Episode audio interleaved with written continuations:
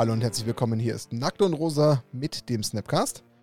Wir befinden uns in Folge 74. Das ist ja schon wieder so fast drei Viertel von der 100. Es fühlt sich ja schon viel an. Aber fast. Mathe-Genie, der Martin. Ja, ja, du, da, ich habe lang gerechnet, bis ich mir das rausgezogen habe. Ganz im Ernst. War äh, sehr aufwendig. Ähm, jetzt hast du dich ja schon selber gespoilert, ja. Dani. Das ist Sorry. ja, äh, ja, ich vertröste dich noch, weil ein Gast, den begrüßen wir immer zuerst. Wir haben uns für die heutige Folge jemanden eingeladen, der uns ähm, thematisch in eine Welt führen wird, an der wir gerade so ein bisschen kratzen. Ähm, warum, werdet ihr recht schnell rausfinden. Aber diese Person, die wir uns äh, geholt haben, ist zumindest auch aus der Perspektive, wenn man mal in so einer Magic-Denke in, in, Nationen denkt, ähm, zumindest im deutschsprachigen Raum, eine sehr bekannte und erfolgreiche Größe, wenn es darum geht, in älteren Formaten aktiv zu sein und zu spielen. Und wir wollen da auch mal äh, heute einen, äh, einen beleuchtenden Blick hinwerfen und haben uns dafür einen Experten geholt. Und ähm, dieser Experte nennt sich Marc-Erik Vogt. Marc, vielen lieben Dank, dass du heute teilhaben wirst an diesem Podcast. Wir freuen uns sehr. Ja, vielen Dank für die Einladung. Ich mich auch. Sehr gerne. Sehr ähm, Wir haben es auch kurz Marc schon angedeutet. Wir lassen ihn ganz, ganz kurz noch in der Warteposition, denn wir haben noch aus der letzten Folge ähm, zwei Goodiebags von 3 for One Trading zu verlosen, die uns der liebe Wenzel zur Verfügung gestellt hat. Dafür natürlich nochmal vielen lieben herzlichen Dank an Wenzel. War auch eine sehr, sehr ähm, beliebte Folge, muss man sagen. Also die hat auch ja. sehr viel ähm, wie soll ich sagen, Aha-Effekte bei den Zuhörern und Zuhörerinnen gesorgt. Deswegen ähm, danke dafür, dass wir mit Wenzel sprechen durften und wollen natürlich jetzt noch ganz kurz diese zwei Goodie-Bags loswerden, damit wir auch mit Marc über die heutige Folge sprechen können. Ich schmeiße den ähm, ja, Comment-Picker an. Ich habe trotzdem noch gar nicht Hallo zu dir gesagt, Dani. Hallo Dani. Es ist, ist okay, ich fühle mich schon mitten im Flow. So, alles Umso gut. besser. Trotzdem ja. hallo Dani. Ja, hi, grüß dich endlich, endlich wieder da. Schön, dass du zurück bist. Ja. So, der erste Gewinner, ich habe gerade schon draufgeklickt. Das ist der Frankenfuchs. Ähm, Kommentar war interessante Folge, vor allem großen Respekt an Wenzel und seine Crew für die ganze Organisation und das Know-how, das sie mitbringen. Das hat mich sehr beeindruckt und sie scheinen auch echt Spaß an der Sache zu haben. Und du hast jetzt auch Spaß und zwar am Goodie-Bag von 3 for 1 Trading. Ja. Meld dich mal bitte bei uns, Frankenfuchs, damit wir deine Daten an Wenzel weitergeben können. Über die klassischen ähm, Social-Media-Kanäle kannst du dich an uns jederzeit wenden und dann geben wir das Ganze weiter. Und der zweite Gewinner für das zweite Goodie-Bag ist in dem Fall der Lutz. Wirklich spannender Einblick. Ich habe total unterschätzt, welche Dimension gerade der Ankauf auf solchen Events annehmen kann. Fully agree, würde ich sagen. Ich ja. glaube, auch so ging es uns. Ich meine, dass der Lutz sogar ein sehr treuer Zuhörer ja, ist. Lutz ist definitiv ein richtig ja. treuer Zuhörer, der ist schon ganz, ganz lang dabei. Also da hat es wieder einen erwischt, der viele, äh, wollte schon Jahre, gut, wir sind schon bei über zwei Jahren, aber trotzdem schon ja. lang dabei ist. Sagen wir viele Monate, das klingt besser. Gut, äh, die zwei Gewinner sind ermittelt. Herzlichen Dank dafür. Und dann können wir in ähm, den Inhalt von Folge 74 starten und uns mal mit Marc dem Thema insgesamt, man sagt ja so schön Legacy-Formate, äh, so langsam ein bisschen nähern, aber das tun wir über unseren klassischen altbewährten Weg und den, lieber Daniel, kannst du mal so ein bisschen an den Marc herantragen. Was muss er, wo muss er denn jetzt durch? wo musst du durch? Bevor wir aber erstmal, sag ich mal, zum Informationsgehalt äh, kommen, möchten wir natürlich viel über dich erfahren, Marc. Und wir fangen klassisch an, wie immer. Ähm, starte mal, wie bist du überhaupt zu Magic gekommen? Wie ist, die ganze, wie ist das Ganze entstanden? Also tatsächlich war das äh, vielleicht auch klassisch ähm, im Schullandheim. Also wir waren eine Woche mit der Klasse weggefahren in Bayerischen Wald und äh, jemand, der mit mir auf dem Zimmer war, hatte Karten dabei und hat eben dieses Spiel gespielt. Und also ich war, er hat's, er hat's mir gezeigt ähm, und ich war im ersten Moment sofort so, boah, total krass, äh, das brauche ich auch, das, das, ist, das ist ja richtig cool. Und ich habe mich dementsprechend auch sofort darauf gefreut, dass wir einen Ausflug gemacht haben, da in die nähegelegenes, äh, nahegelegenes Dorf. Und tatsächlich gab es dort einen Spielzeugladen mit Magic-Karten. Die hatten damals äh, genau eine Edition vorrätig, und zwar war das Portal Second Age. Ja, da habe ich mir ein Portal äh, Starter gekauft, da waren zwei Decks und auch schon ein Booster Pack drin. Äh, Spoiler, in dem war ein Vulkansteindrache. Ähm, ziemlich coole Karte. Und äh, ja, das hat mich sofort in den Bann gezogen und äh, also da war ich, ich überleg gerade, da war ich 13, jetzt bin ich 35, also ich spiele schon volle 22 Jahre Magic. Okay. Ohne Pause. Ohne Pause, ja. Das ist schon spannend, aber äh, ja. wir haben es sehr angedeutet. Wir werden immer wieder Fragen finden und da geht's schon ja. los. Also, was du da gerade erzählst, finde ich höchst spannend. Also, erstens, wenn du sagst Schullandheim, das klingt ja erstmal so ein bisschen gefühlt ländlicher, wie ja Schullandheime eigentlich so immer schon waren. Ja. Wo hat man denn da bitte in einem kleinen, nahegelegenen Dorf, in einem Spielzeugladen Magic damals noch bekommen? Heute ja gefühlt undenkbar. Wo war denn ja, das? Gut, da war einfach, also in dem in, Bayerischen Wald. Ich weiß ehrlich gesagt nicht mehr, wie das, wie das Dorf heißt, müsste ich raussuchen. Aber es war einfach ein kleines Dorf im Bayerischen Wald, 10, 20.000 Einwohner, also wirklich klein. Krass. Aber die hatten einen Spielzeugladen, wo es halt hauptsächlich so, keine Ahnung, Brettspiele, Spielzeug für Babys, äh, sowas äh, erinnere ich mich gab. Das war ein ganz kleiner Laden. Und äh, die hatten auch Magic-Karten. Ja. Krass. Also wie gesagt, in meiner Wahrnehmung, ich weiß nicht, ob es euch beiden auch so geht, heute ja fast schon eine Ausnahme. Ich finde es ja schon komisch, wenn es bei uns in der Müller-Drogerie mal ein, zwei Booster-Packs gibt, was ja auch für uns schon gefühlt das, undenkbar ist. Das war früher im Pfaffenhofen. Ja, war es irgendwie anders. War es anders. Da hatten wir auch ähm, der Daubmeier. Ja. Das war unsere Anlaufstelle für Magic-Karten. Der hatte Booster von allen möglichen Editionen. Interessant, das scheint sich irgendwie gewandelt zu haben. Ja. Und da geht eine zweite Frage, die lasse ich jetzt kurz bevor du noch weitersprichst, mal an euch beide los, einfach mal aus reiner Neugier. Warum? Wir haben ja gefühlt jeden Gast, den wir fragen, wie er mit Magic angefangen hat, es ist immer die gleiche Kerbe. Schule, Freunde damals. Aber wenn man jetzt mal einerseits das Alter von euch Zuh ähm, Zuhörern, Zuhörerinnen und den ganzen interviewten Mitspielern und, und ähm, Kandidaten uns nochmal vor Augen führen. Du sagst es ja gerade selber, du warst damals 13. Glaubt ihr denn, dass überhaupt auch heutzutage das in der Form noch möglich ist, Menschen in diesem Alter überhaupt noch in dieses Spiel hineinzuziehen, über die gleiche Art wie früher? Sowas wie über den Schulhof? Ich würde momentan aus dem Bauch heraus behaupten, nein. Was denkt ihr? Also ich habe eine Tochter, die ist gerade in die erste Klasse gekommen. Da wurde jetzt während der Schulzeit verboten, äh, Pokémon-Karten zu tauschen und zu spielen. Also scheint mir immer noch, also weil das so viel gemacht wurde, dass es die Schüler praktisch vom Unterricht ablenkt. ablenkt. Ist jetzt nicht Magic, aber ähm, scheint mir durchaus noch ein Thema zu sein, Trading Cards an Schulen. Gut, dann hätte jetzt okay. vielleicht den Platz eventuell sowas wie Pokémon und Yu-Gi-Oh! bei den kleineren äh, eingenommen. Ich glaube, Yu-Gi-Oh! gar nicht mehr so, aber Pokémon ist schon echt ultra heiß gerade. Also deswegen glaube ich, krass. Kann ich mir schon vorstellen, dass Pokémon gerade zieht. Äh, Magic, glaube ich, erreicht so die ganz junge Zielgruppe noch gar nicht. Also ich meine, meine Tochter ist noch ein bisschen weiter von der Schule weg, deswegen fehlt mir da so ein bisschen der Einblick. Ich hätte halt vermutet, dass es vielleicht heutzutage gerade im Zeitalter von Handys und so eventuell schon gar keine Chance mehr hat war jetzt ein Eindruck, aber ich kann mich voll ja. täuschen. Ich meine, wenn du erzählst. Also Pokémon-Karten sind krass. sehr beliebt. Auch bei meinem, ich habe noch einen vierjährigen Sohn, der ist im Kindergarten, der nimmt jeden Tag Pokémon-Karten mit. Ich meine, gut, da ist der Vater ja auch ein bisschen Einfluss fairerweise, aber trotzdem bin ich. Ja, aber ich meine, wenn er der Einzige wäre, wäre es vielleicht nicht das so stimmt. spannend. Da sind das, durchaus ja. einige Kinder bei ihm in der Gruppe. Krass. Und letztlich war auch ein guter Freund von ihm da und äh, die wollten unbedingt mit mir zusammen Pokémon spielen. Wir haben ordentlich gespielt nach den richtigen Regeln mit den zwei vierjährigen Jungs und es hat ganz gut funktioniert. Ich musste natürlich sagen, was auf den Karten draufsteht, Klar. aber es war, war lustig, ja. Interessant, ja, super spannend. Ja, aber nee, ich wollte da nicht groß unterbrechen, aber das sind mir gerade so zwei Gedanken gekommen. Ja, total. Ähm, und wie, wie kam dann der, dein, dein Schritt ins, sag ich mal, Competitive Game? Also klar, man fängt ja meistens mit so kla klassischen Küchentisch-Magic-Decks an, aber wann hast du gesagt, ich fahre jetzt auf GPs, äh, ich ich spiele das richtig competitive? Also, das war schon eine schwere Geburt, muss man sagen. Ähm, ich hatte von Freunden gehört oder ich hatte so ein bisschen mitgekriegt, dass es so eine Competitive-Szene gibt. Und äh, ich, war da, ich war da schon gespannt drauf. Also ich bin schon jemand, der gerne ähm, eins gegen eins spielt. Äh, lieber als Multiplayer. Ich weiß, da werde ich jetzt wahrscheinlich ausgebuht in diesem Podcast, aber ähm, ich messe mich gerne eins gegen eins und das war auch schon damals so. Und ähm, ja, da hatte ich in Erfahrung gebracht, dass es ähm, Standardturniere damals gab. Also das war gerade so in der Zeit, wo ähm, Urzas Saga und dann Mekanische Masken rauskamen. Echt coole mhm. Sets. Und ähm, dann habe ich einen Freund oder beziehungsweise zwei Freunde überredet, nach Landshut zu fahren. Äh, das war wirklich, also da war ich vielleicht 14 oder 15, also kurz nachdem ich angefangen hatte, äh, Magic zu spielen. Und dann sind wir zu dem Turnier gekommen. Dann haben die uns zuerst mal gesagt, naja, ihr seid ja nicht vorangemeldet, das Turnier ist leider voll. Dann konnten wir nicht mitspielen. Dann haben wir gesagt, naja, ist schade, aber dann machen wir halt ein bisschen Karten tauschen.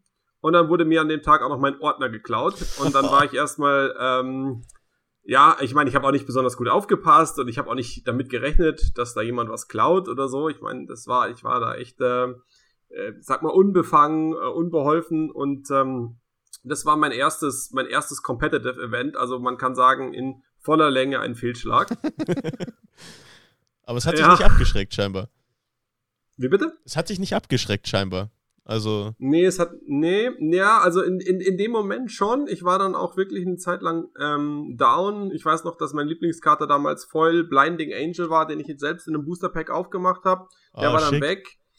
Ja, das, das, das war schon ein herber Schlag. Ähm, aber ich habe mich dann wieder zusammengerüttelt und ein Jahr später bin ich das erste Mal zur Sabelschule nach München gefahren, ein Standardturnier gespielt mit einem selbstgebauten Deck. Ich hatte nichts, also ich habe nicht nachgeguckt im Internet, was irgendwie Standard äh, ein reguläres Deck ist und ich bin da mit einem Freund hingefahren, habe in der letzten Runde ähm, gegen den Freund gespielt und gewonnen. Das war mein einziger Sieg in dem Turnier. Der Freund hatte leider gar keinen Sieg. Also auch das, äh, man muss nicht erwarten, dass man, äh, man wird nicht als, als Champ geboren sozusagen, sondern ich glaube, man, jeder, jeder, der, ähm, der auch gut geworden ist irgendwann in Magic, ähm, musste diese Erfahrung machen. Und ähm, ja, da war ich ein bisschen abgeschreckt, muss ich sagen. Und dann habe ich mal eine Zeit lang nur noch so Pre-Lease gespielt, das gab es damals schon, und äh, eher so Drafts und wieder so Kitchen Table Magic. Und dann kam irgendwann ein GP, 2007 war das in Stuttgart. Ähm, das war der erste GP, auf dem ich war, auch das erste große, richtig große Turnier, was ich in meinem Leben gesehen habe. Also damals, ich weiß gar nicht mehr, wie viele Leute genau da waren, aber über 1000 Mitspieler. Und ähm, 2007, jetzt kann ich mal ganz kurz rechnen, da war ich dann schon 20. Also man kann schon sagen, da ist schon einige Zeit ins Land gegangen, äh, ja. wo ich jetzt nicht so ein kompetitiver Spieler war. Und, oder zumindest nicht so in der Turnierszene bekannt. Und ja, äh, das war ein Limited GP, äh, Lorwin damals. Und äh, long story short, ich habe einen sehr guten Pool aufgemacht. Äh, bin am ersten Tag direkt 9-0 gegangen, war total außer Rand und Band. Erster GP in der letzten Runde gegen einen sehr bekannten Spieler gewonnen, gegen Na Gabriel Nassif, der auch 8-0 oh. stand. Also äh, ja, hab mich, hab mich wohl gefühlt. Äh, und dann bin ich in Tag 2 reingestartet, nur mit Leuten, die auch undefeated oder einen Loss hatten und habe direkt den ersten Draft gewonnen, 3-0. Äh, also es ging richtig, also ich habe auch gehighrolled out of my mind, also ich hatte richtig viel Glück. Und äh, ja, habe da Top 8 gemacht und das war so, ich sag mal, der Start, wo ich dann gemerkt habe, hey, ähm, ja, vielleicht, vielleicht soll ich doch mal wieder äh, Turniere spielen. Also nochmal ganz kurz for the record. Du fährst zu deinem allerersten GP ever, spielst ja. Limited, haust ähm, Day One 9-0, unter anderem Größen wie Gabriel Nassif weg, fährst äh, oder gehst auf Tag 2, machst gleich ein 3-0 hinterher und gehst Top 8. Ich meine, äh, wie bitte? Äh, hä? okay, ja. crazy. Wie gesagt, ich hatte auch Glück, aber äh, ja, das war ein ziemlich verrücktes Erlebnis. Also, also werde ich stopp, nicht vergessen in meinem stopp. Leben. Veto. Also jemand, der insgesamt jetzt mal zumindest mit Day 1 und Day 2 äh, bis besagten Punkt mindestens mal 12-0 steht, äh, hat kein Glück. Das kann nicht nur Glück Nein, sein. Also da, da, ist nicht, also bestimmt eine Portion Glück, aber nicht, weil ich dir Honig ums Maul schmieren will, aber ich muss es in Relation setzen. Bei 12-0 ist bestimmt zwar eine Portion Glück dabei, aber nicht pur, weil du kannst nicht 12-0 gehen mit reinem Glück, das geht nicht. Also auch da fehlt irgendwann äh, die ja. Relation. Aber vielleicht dann noch eine Frage, die mich auch trotzdem erstmal so interessiert. Ähm, mir fehlt noch ein bisschen so. Ähm, trotzdem noch so ein Stück vom Werdegang. Also da würde ich trotzdem noch ganz ja, kurz, kurz drauf gucken wollen. Du sagst ja, du fängst ja recht jung an, so mit 13 und jetzt haben wir ja schon so einen Sprung Richtung 2007 gemacht. Wie hast du denn so die, die Zeit dazwischen denn verbracht? Also ich meine, ihr habt so im Schullandheim gestartet, ihr habt da so ein bisschen äh, Spaß und Freude dran entwickelt. Hat sich das dann einfach in, euer, in euren Jugendalltag mit reingezogen und ihr habt dann immer wieder irgendwie in eurer Freizeit immer wieder gemeinsam so ein bisschen gespielt oder ist man dann auch schon relativ früh in Richtung Läden unterwegs gewesen? Wie war es da? Ähm, also ein bisschen gespielt wäre die Untertreibung des Jahres. Wir haben okay. massiv jeden Tag andauernd Magic gespielt, meine Freunde und ich. Aber wir haben halt so just for fun gespielt. Da gab's halt, Commander gab's da noch nicht, es war noch keine Sache. Aber ich erinnere mich an ein Spiel, ähm, wo äh, wo wir, wo Invasion kam gerade raus und ich hatte Reed, also so eine Drachenlegende, und äh, mein Kumpel hatte Trefa, das ist eine andere Drachenlegende. Und ähm, Reed sagt, äh, dass du für, für jede, ähm, dass du, wenn er angreift und Schaden macht, kannst du drei Mana zahlen, eine Farbe benennen und dann so viele Tokens, 1-1-Tokens machen, wie Permanents von dieser Farbe auf dem Board sind. Das heißt auf gut Deutsch, wenn der öfter angreift, äh, ist es irgendwann exponentiell offensichtlich, weil man kann einfach die Farbe von diesen Tokens nennen. So, und äh, mein bester Freund hatte Trefer aufgemacht und ähm, ähm, also die waren komplett neu für uns, die Karten. Es gab ja auch nicht irgendwie, dass wir im Internet vorher gelesen haben, was da drin sein kann, sondern das war wirklich ausgepackt und, und angeguckt. Und mein Freund hatte Trefer aufgemacht und der sagt, du bestimmst eine Farbe, auch so wie bei Reed, nur nicht, dass du dann 1-1-Tokens kriegst, sondern so viel Leben, wie Permanents von dieser Farbe im Spiel sind. Und dann haben wir ein Multiplayer-Spiel gemacht, wo wir einen Pakt hatten, dass ich ihn immer angreifen durfte. Ich habe jedes Mal die Anzahl meiner Tokens verdoppelt und er hat jedes Mal zurück angreifen dürfen und dann entsprechend viele Leben bekommen. Das heißt, ich erinnere mich, dass ich dann 3000 ähm, Karten abgezählt habe, weil ich irgendwann 3000 Tokens bekommen habe und wir haben das in Form von Crab Commons sozusagen abgezählt von irgendwelchen Karten, die da rumlagen. Also komplett verrückt. Solche Sachen haben wir gemacht. Ähm, ich, also ich, ich kann da, ich habe da 100 Geschichten im Kopf, aber das war eine, die mir echt im Kopf geblieben ist. Wir haben diese Booster aufgemacht und hatten danach ein komplett verrücktes Multiplayer-Spiel. Ähm, und und also ich, ich, ich komme schon auch aus der aus der Ecke, dass wir viel Casual und viel so Spaß Magic gespielt haben und jetzt nicht Turniere oder so. Okay, aber hatte ich also was mir, was mir vielleicht noch so als Info ein bisschen fehlt, was hat denn aber trotzdem so den Funken bei dir entzündet? Einfach weil du so in dir intrinsisch schon so ein bisschen dieser, dieser Competitive-Typ bist, wo du gesagt hast, Mensch, jetzt kann ich das ja eigentlich auch in meinem, in meinem Hobby so ein bisschen mal ausprobieren und jetzt, jetzt, jetzt gehe ich einfach mal den Schritt nach vorne. Oder gab es irgendwo trotzdem irgendwo einen, einen, einen Trigger, wo du gesagt hast, irgendwie würde ich das jetzt auch gerne mal ausprobieren. Ich habe da irgendwas mitbekommen, ich habe da was aufgeschnappt. Also wo würdest du sagen, war so richtig der Anreiz geschaffen? Na, das ist eine gute Frage. Ich, ich habe das Gefühl, das ist so ein bisschen auch ein kontinuierlicher Übergang gewesen. Also was wir schon gemacht haben, ist dann immer zur Sabelschule gefahren. Also das war mhm. damals so der Treff in München. Man kennt ihn. Und der ja. war auch recht, ja, der war auch recht bekannt in, äh, äh, in Deutschland oder sogar in Europa, weil da waren, da war immer ein Händler da, der Thorsten, ähm, und der hat, das war glaube ich schon damals der größte Händler. Ähm, der hatte, der hatte immer ganz viele Karten. Das heißt, wenn man was kaufen wollte, da gab es ja kein MKM oder sowas. Also man muss mhm. sich wirklich ganz andere Zeiten vorstellen. Ähm, dann konnte man da hinfahren. Ich, ich, kannte auch die Karten nicht. Also ich stand da literally beim, beim äh, Verkäufer davor und habe mir das Zeug durchgelesen und habe geguckt, was das Cooles macht. Ich erinnere mich noch, als ich das erste Mal hingegangen bin, habe ich gefragt, hast du Kreaturen, die Stern Stern haben? Also nicht einen fest geprinteten Angriff und Abwehr, weil ich das damals cool fand. Ich wusste gar nicht, was es gibt. Ich wollte einfach mal Stern-Stern-Kreaturen bei dem Händler kaufen. Also so, so, so muss man das sich damals vorstellen. Und irgendwann hatte ich mal ein Kartefakt oder sowas in die Hand bekommen, also eine Zeitschrift. Da stand da drin so, hier ist ein cooles Deck, äh, damit hat jetzt irgendwer ein Grand Prix gewonnen oder irgendwer die Weltmeisterschaft oder was auch immer es damals gab. Und dann erinnere ich mich noch, dass ich glaube, das erste Deck, was ich nachgebaut habe, war so ein Replenish-Deck äh, mit Attunement und ganz vielen Verzauberungen, äh, die man dann alle ins Spiel bringt. Und ähm, war so das erste kompetitive Deck, was ich gebaut habe. Und ich erinnere mich aber auch noch daran, dass meine Freunde da nicht sofort mitgezogen sind. Also ich habe dann das Deck gebaut und habe gesagt, hey, lass uns mal eins gegen eins spielen. Dann habe ich die ein paar Mal vermöbelt und dann hatte keine mehr, hatte keine mehr Lust auf eins gegen eins. Also so, so, so war das, aber das, das war das erste Mal, dass ich so, ähm, ja, mir so ein Deck gebaut hat. Und irgendwann habe ich dann erfahren, ja, es gibt auch so Extended, hieß es dann damals äh, das Format. Ähm, das gibt's ja heute schon gar nicht mehr, aber das, das war sozusagen so damals das, das, das, das Legacy von damals, könnte man sagen. Und dann habe ich mit diesem Extended-Format angefangen. Und ich erinnere mich lustigerweise auch noch daran, dass irgendwann aus, aus, aus Extended die Dual Lands rausrotiert sind und dann alle gesagt haben, so jetzt braucht keiner mehr Dual Lands, sind in keinem Format mehr relevant.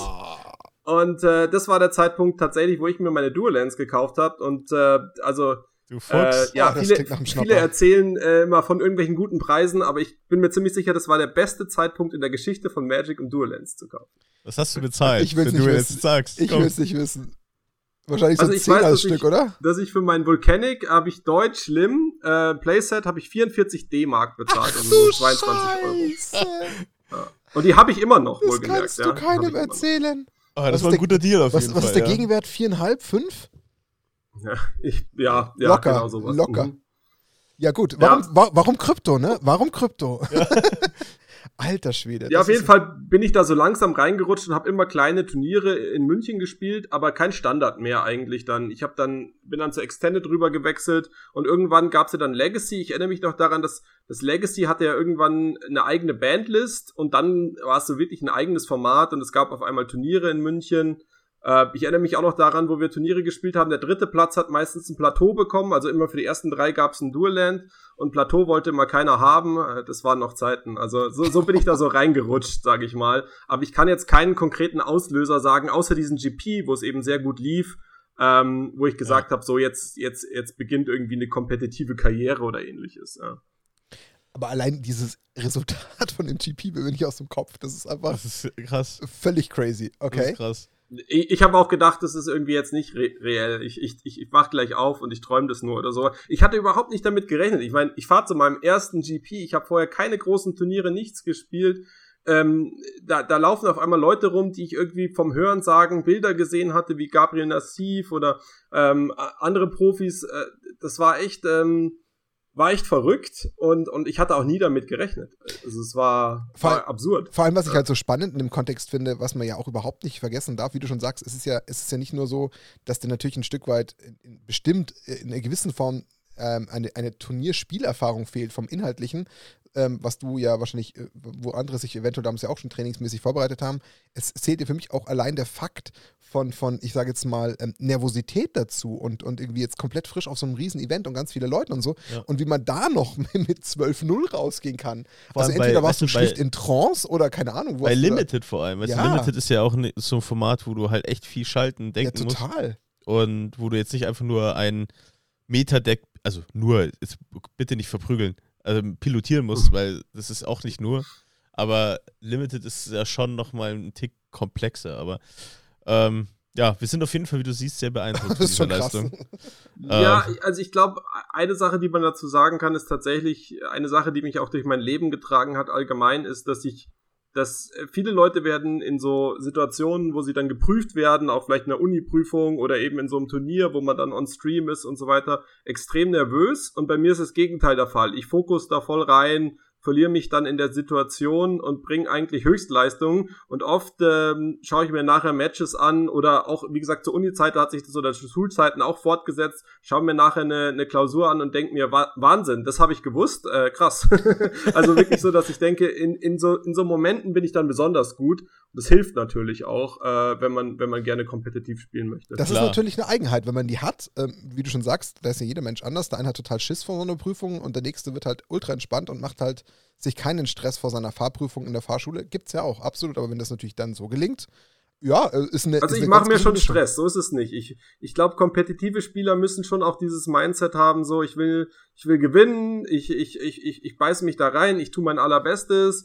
Äh, ich bin, ich muss auch, muss auch zugeben, ich bin nicht der allerbeste Verlierer, aber ich glaube, wenn man ein guter Verlierer ist, ist es manchmal schwierig, äh, so kompetitiv zu sein, weil wenn man viel gewinnen will, dann, dann, dann darf man verlieren nicht so nicht so mögen, sage ich mal. Also da, da kommt schon ein bisschen was zusammen und, und ich stress mich da auch durchaus durchaus rein. Aber wenn ich dann in so einer Situation bin, dann bin ich, wie man so schön sagt, in the zone mhm. und äh, das hilft natürlich. Ja. Klingt spannend. Ja, und also da, da will ich gleich auch noch mal drauf, drauf eingehen, weil äh, wir kommen gleich noch mal, es ist, ist ja nicht bei diesem einen GP geblieben, da kommt ja noch einiges. Ich habe hier eine dicke Liste mit Turnieren und Top 8 äh, von dir.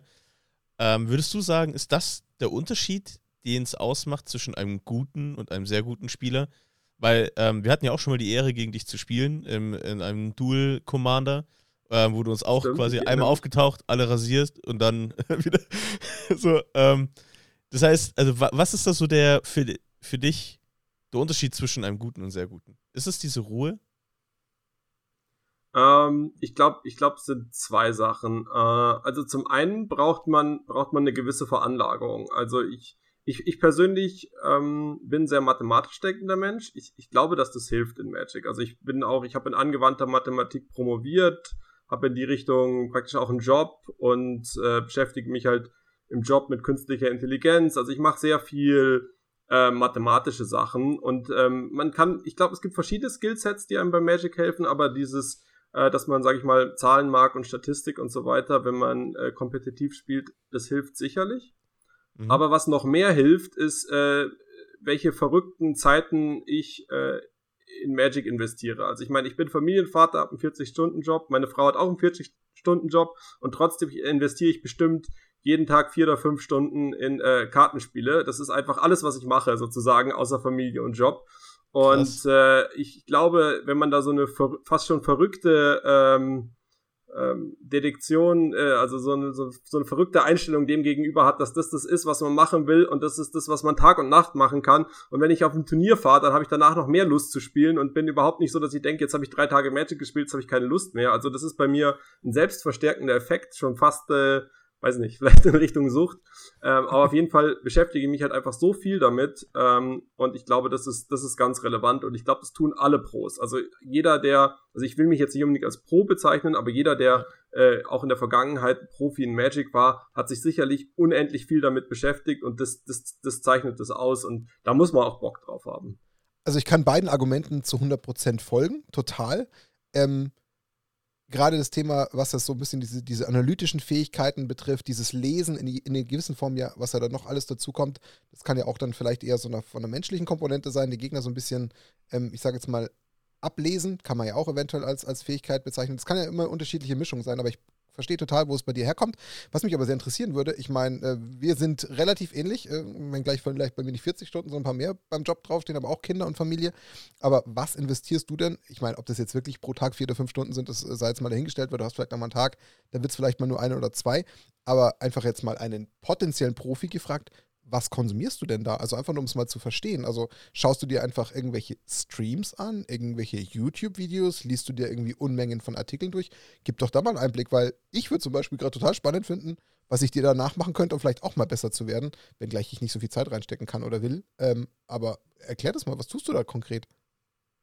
Ja, also es ist eine Kombination, würde ich sagen. Also bei mir ist es ganz konkret so, muss ich, muss ich auch dazu sagen, dass ich jetzt nicht ähm, dass ich das nur mache, wenn ich Spaß dran habe. Also ich, ich war ein paar Mal zum Beispiel auch für die Pro Tour qualifiziert oder ein paar Mal heißt eigentlich zweimal, ähm, weil ich da auch nicht so viel Wert drauf gelegt habe, dass ich da qualifiziert bin, weil es ja immer Standard ist. Und wie du am Eingangs schon gesagt hast, interessieren mich halt die alten Formate. Und bei mir ist es tatsächlich so, ähm, mir ist es einfach wichtig, dass ich Spaß an der Sache habe. Und Spaß habe ich an alten Formaten. Und wenn ich keinen Spaß habe, mich auf irgendwas vorzubereiten, dann tue ich es auch nicht. Ich muss zugeben, ich habe äh, bei der zweiten Pro Tour, wo ich qualifiziert war, habe ich viel Standard gespielt und habe mich da so ein bisschen durchgequält und ich ärgere mich fast im Nachhinein darüber. Also ich mache eigentlich nur Sachen, die ich gerne mache. Ähm, und die passen aber ähm, in der Regel ganz gut dazu, sich auch gut auf ein Turnier vorzubereiten. Und ich mache eine Kombination. Das bedeutet, zum einen mache ich ein gewisses Scouting. Also ich gucke, was andere Leute spielen. Ich glaube, das machen, das machen fast alle Leute. Ähm, egal auf welchem Level man Turnier spielt. Das ist so dieses typische, ich schaue mal Decklisten an, ich schaue mal, was hat denn letzte Woche ein großes Turnier gewonnen. Ähm, also das, das, das machen ja alle Leute und ich glaube, das machen die Leute potenziell zu viel, weil das, das alleine reicht nicht. Das zweite, was ich mache, ist, wenn ich ein Deck sehe, was interessant ist, ähm, was irgendwie auf einem großen Turnier so erfolgreich war, ähm, dann frage ich meistens einfach die Person, die das Deck gespielt hat, tatsächlich. Also ich bin sehr viel im Austausch mit Leuten, ähm, also mich interessieren immer Kontrolldecks und es spielt immer ein ähnlicher Spielerkreis. Die kennen mich auch oft, äh, auch in den USA und so. Also die, die Leute, die jetzt in Legacy oder in den alten Formate Kontrolldecks spielen, die kennen mich. Äh, die schreiben mir, ich äh, bin, da, bin da viel unterwegs. Das heißt, wenn jemand mit einem Deck erfolgreich ist, ist die Wahrscheinlichkeit äh, gut, dass er schon mit mir drüber geredet hat, weil ich dann die Leute einfach ausfrage und umgekehrt auch. Also die Leute fragen auch mich nach dem Deck. Das bedeutet, ähm, da, kommt, da kommt auch viel Wissen her, einfach direkt von der Quelle, die praktisch dieses Deck gebaut und gespielt hat. Das heißt aber, der Austausch ja. passiert ja dann über, über Discord oder was habt ihr denn? Habt ihr irgendwie eine Gruppe oder wie muss ich mir das vorstellen? Ja, unterschiedlich. Also ich schaue halt, wo ich die Leute finde. Ähm, meist, ähm, meist über äh, Facebook oder, oder äh, Twitter. Weil bei Twitter bleibt man eigentlich nie. Also Twitter ist nur, wenn ich irgendwie Leute anschreiben will, dann geht man auch zu Facebook oder Discord. Ja, Facebook, Discord, Twitter. Ich stelle mir gerade die Frage, wo finde ich denn einfach die Leute und schreibe die an? Ich meine, ja. gut, aber da, da, ist halt einfach die jahrelange Erfahrung bei dir dahinter. Ich bin jetzt natürlich eher der absolute Laie und, und Vollpfosten. Ich sag halt, naja, mit meinem Halbwissen, ich schaue halt vielleicht mal so auf MTG Top 8 und schaue halt, was da so für letzte Listen hochgeladen wurden. Und dann sehe ich halt, was für so ein Deck gewonnen hat. Also, mir gut, vielleicht kann ich mir jetzt grob die Strategie ableiten, aber ich würde ja schon mal per se gar nicht auf die Idee kommen zu gucken, wer ist da jetzt der Username. Aber das hat wahrscheinlich auch ein Stück weit zu, damit zu tun, dass sich das bei dir über die Dauer irgendwann etabliert hat, oder? Also, das ist ja dann wahrscheinlich, das hat sich dann wahrscheinlich irgendwann eingegroovt, würde ich vermuten. Ja, genau. Also ich meine, es groovt sich ein über die Zeit. Ich muss allerdings auch sagen, ich habe da eine lustige Erfahrung gemacht, weil ich, ich habe mal einfach so, um es zu probieren, bei einem Deck, was ich interessant fand, von Louis Scott Vargas, bevor ich irgendwie, also bevor mich jetzt irgendwer kannte oder so, habe ich, ist schon ein paar Jahre her, habe ich Louis Scott Vargas angeschrieben, habe gesagt, hey, das Deck fand ich cool, was du da gespielt hast, habe irgendeine Frage gestellt, äh, wann er diese Karte rein sideboardet oder irgend sowas. Und der hat mir tatsächlich geantwortet. Also ist jetzt auch nicht so, dass, dass wenn man jetzt unbekannt ist und Größen anschreibt, ähm, muss man nicht unbedingt erwarten, dass sie antworten, aber ich habe gute Erfahrungen gemacht. Also die meisten Leute fühlen sich geehrt, wenn man sie anschreibt und, und, und antworten auch. Mhm. Ja, aber das muss ich tatsächlich auch. Ähm, also ich, ich schreibe selten die Leute an wegen Decks, sondern eher wegen Interviewanfragen. und ähm, bisher auch. So, also die Resonanz ja. ist schon Es ist nicht so, dass. Also ich glaube, das ist auch ein Finding des Podcasts, die wir aus den letzten zweieinhalb Jahren gemacht haben. Also ich glaube, wenn man halt einfach, so wie ich zum Beispiel, noch nicht lange insgesamt in der Magic-Welt unterwegs ist, so vielleicht die vier, fünf Jahre, die ich jetzt dabei bin, dann hat man, glaube ich, ein falsches Mindset. Und Leute, die so wie du, Marc, ewig schon dabei sind, die kennen eigentlich die tatsächliche Realität, die mir jetzt zum Beispiel noch total fremd ist. Weil ich glaube, was uns natürlich in unserer heutigen Gesellschaft immer so ein bisschen eingetrichtert wird, immer wenn jemand potenziell weiter oben steht, weil er halt einfach erfolgreich ist oder gut ist, dann hat das immer so diesen, diesen quasi Bottom-up-Charakter, dass man immer so von unten nach oben schaut und so unnahbar und, und, und äh, irgendwie nicht unbedingt approachable. Das, was man halt so aus allen möglichen anderen Societies so kennt, ob das jetzt Film ist oder ob das jetzt Musik ist oder wo es da so alles herkommt. Aber ich glaube, das ist halt einfach in Magic tatsächlich einfach überhaupt nicht der Fall. Und so wie du es jetzt gerade erklärst, okay, ja, du hast Erfolg, aber du sagst dir gerade selber, ich hatte noch keinen Erfolg, man kannte mich noch gar nicht. Ich schreibe Louis Scott Vargas an und der antwortet. Und ähm, ich kann Ähnliches tatsächlich in einer gewissen Form ähm, erzählen, was mich auch total überrascht hat, weil wir auch mal von, von Wotzi auch für so ein ähm, Pre- ähm, eingeladen wurden. Und da waren ja auch Content Creator quasi eingeladen, unter anderem auch Louis Scott Vargas, der war im gleichen Discord. Und ich habe halt einfach Just mal angeschrieben, ob man vielleicht gegeneinander eine Draft spielen kann. Und er hat mir halt einfach geantwortet. Und damit habe ich halt auch nicht gerechnet. Ich meine, gut, da war man schon gefühlt eine, eine ausgewählte Gesellschaft, ja, aber auch da da hat man immer so diesen Charakter, das ist wie wenn ich jetzt, keine Ahnung, ähm, morgen zu Barack Obama gehen würde und sagen würde, magst du mit mir einen Kaffee trinken? Also so fühlt sich das halt an. Und dann, dass der halt für sich das als selbstverständlich findet, zu sagen, ja klar, können wir machen. Ich gehe zwar jetzt keine zwei Stunden mit dir Kaffee trinken, aber so für zehn Minuten habe ich Zeit. Und ich glaube, das ist in der Magic-Welt halt einfach ein anderes Mindset. Und da muss man, glaube ich, einfach auch mal den Mut beweisen, ähm, klar, sollten jetzt im besten Fall natürlich nicht irgendwann mal 3000 Leute werden, die Louis Scott Vargas anschreiben oder vielleicht auch dich, aber alles in allem finde ich es ja schön, dass man dann immer so eine Response bekommt, weil das füttert natürlich auch den Nachwuchs auf eine gewisse Art und Weise und ich finde das genial. Also ich finde es cool. Ja, und warum auch nicht von den Besten lernen? Ja, ja, also, ist ja, ist ja äh, potenziell äh, richtig, absolut. Ja. Ich meine, aber das ist ja auch genau der Punkt.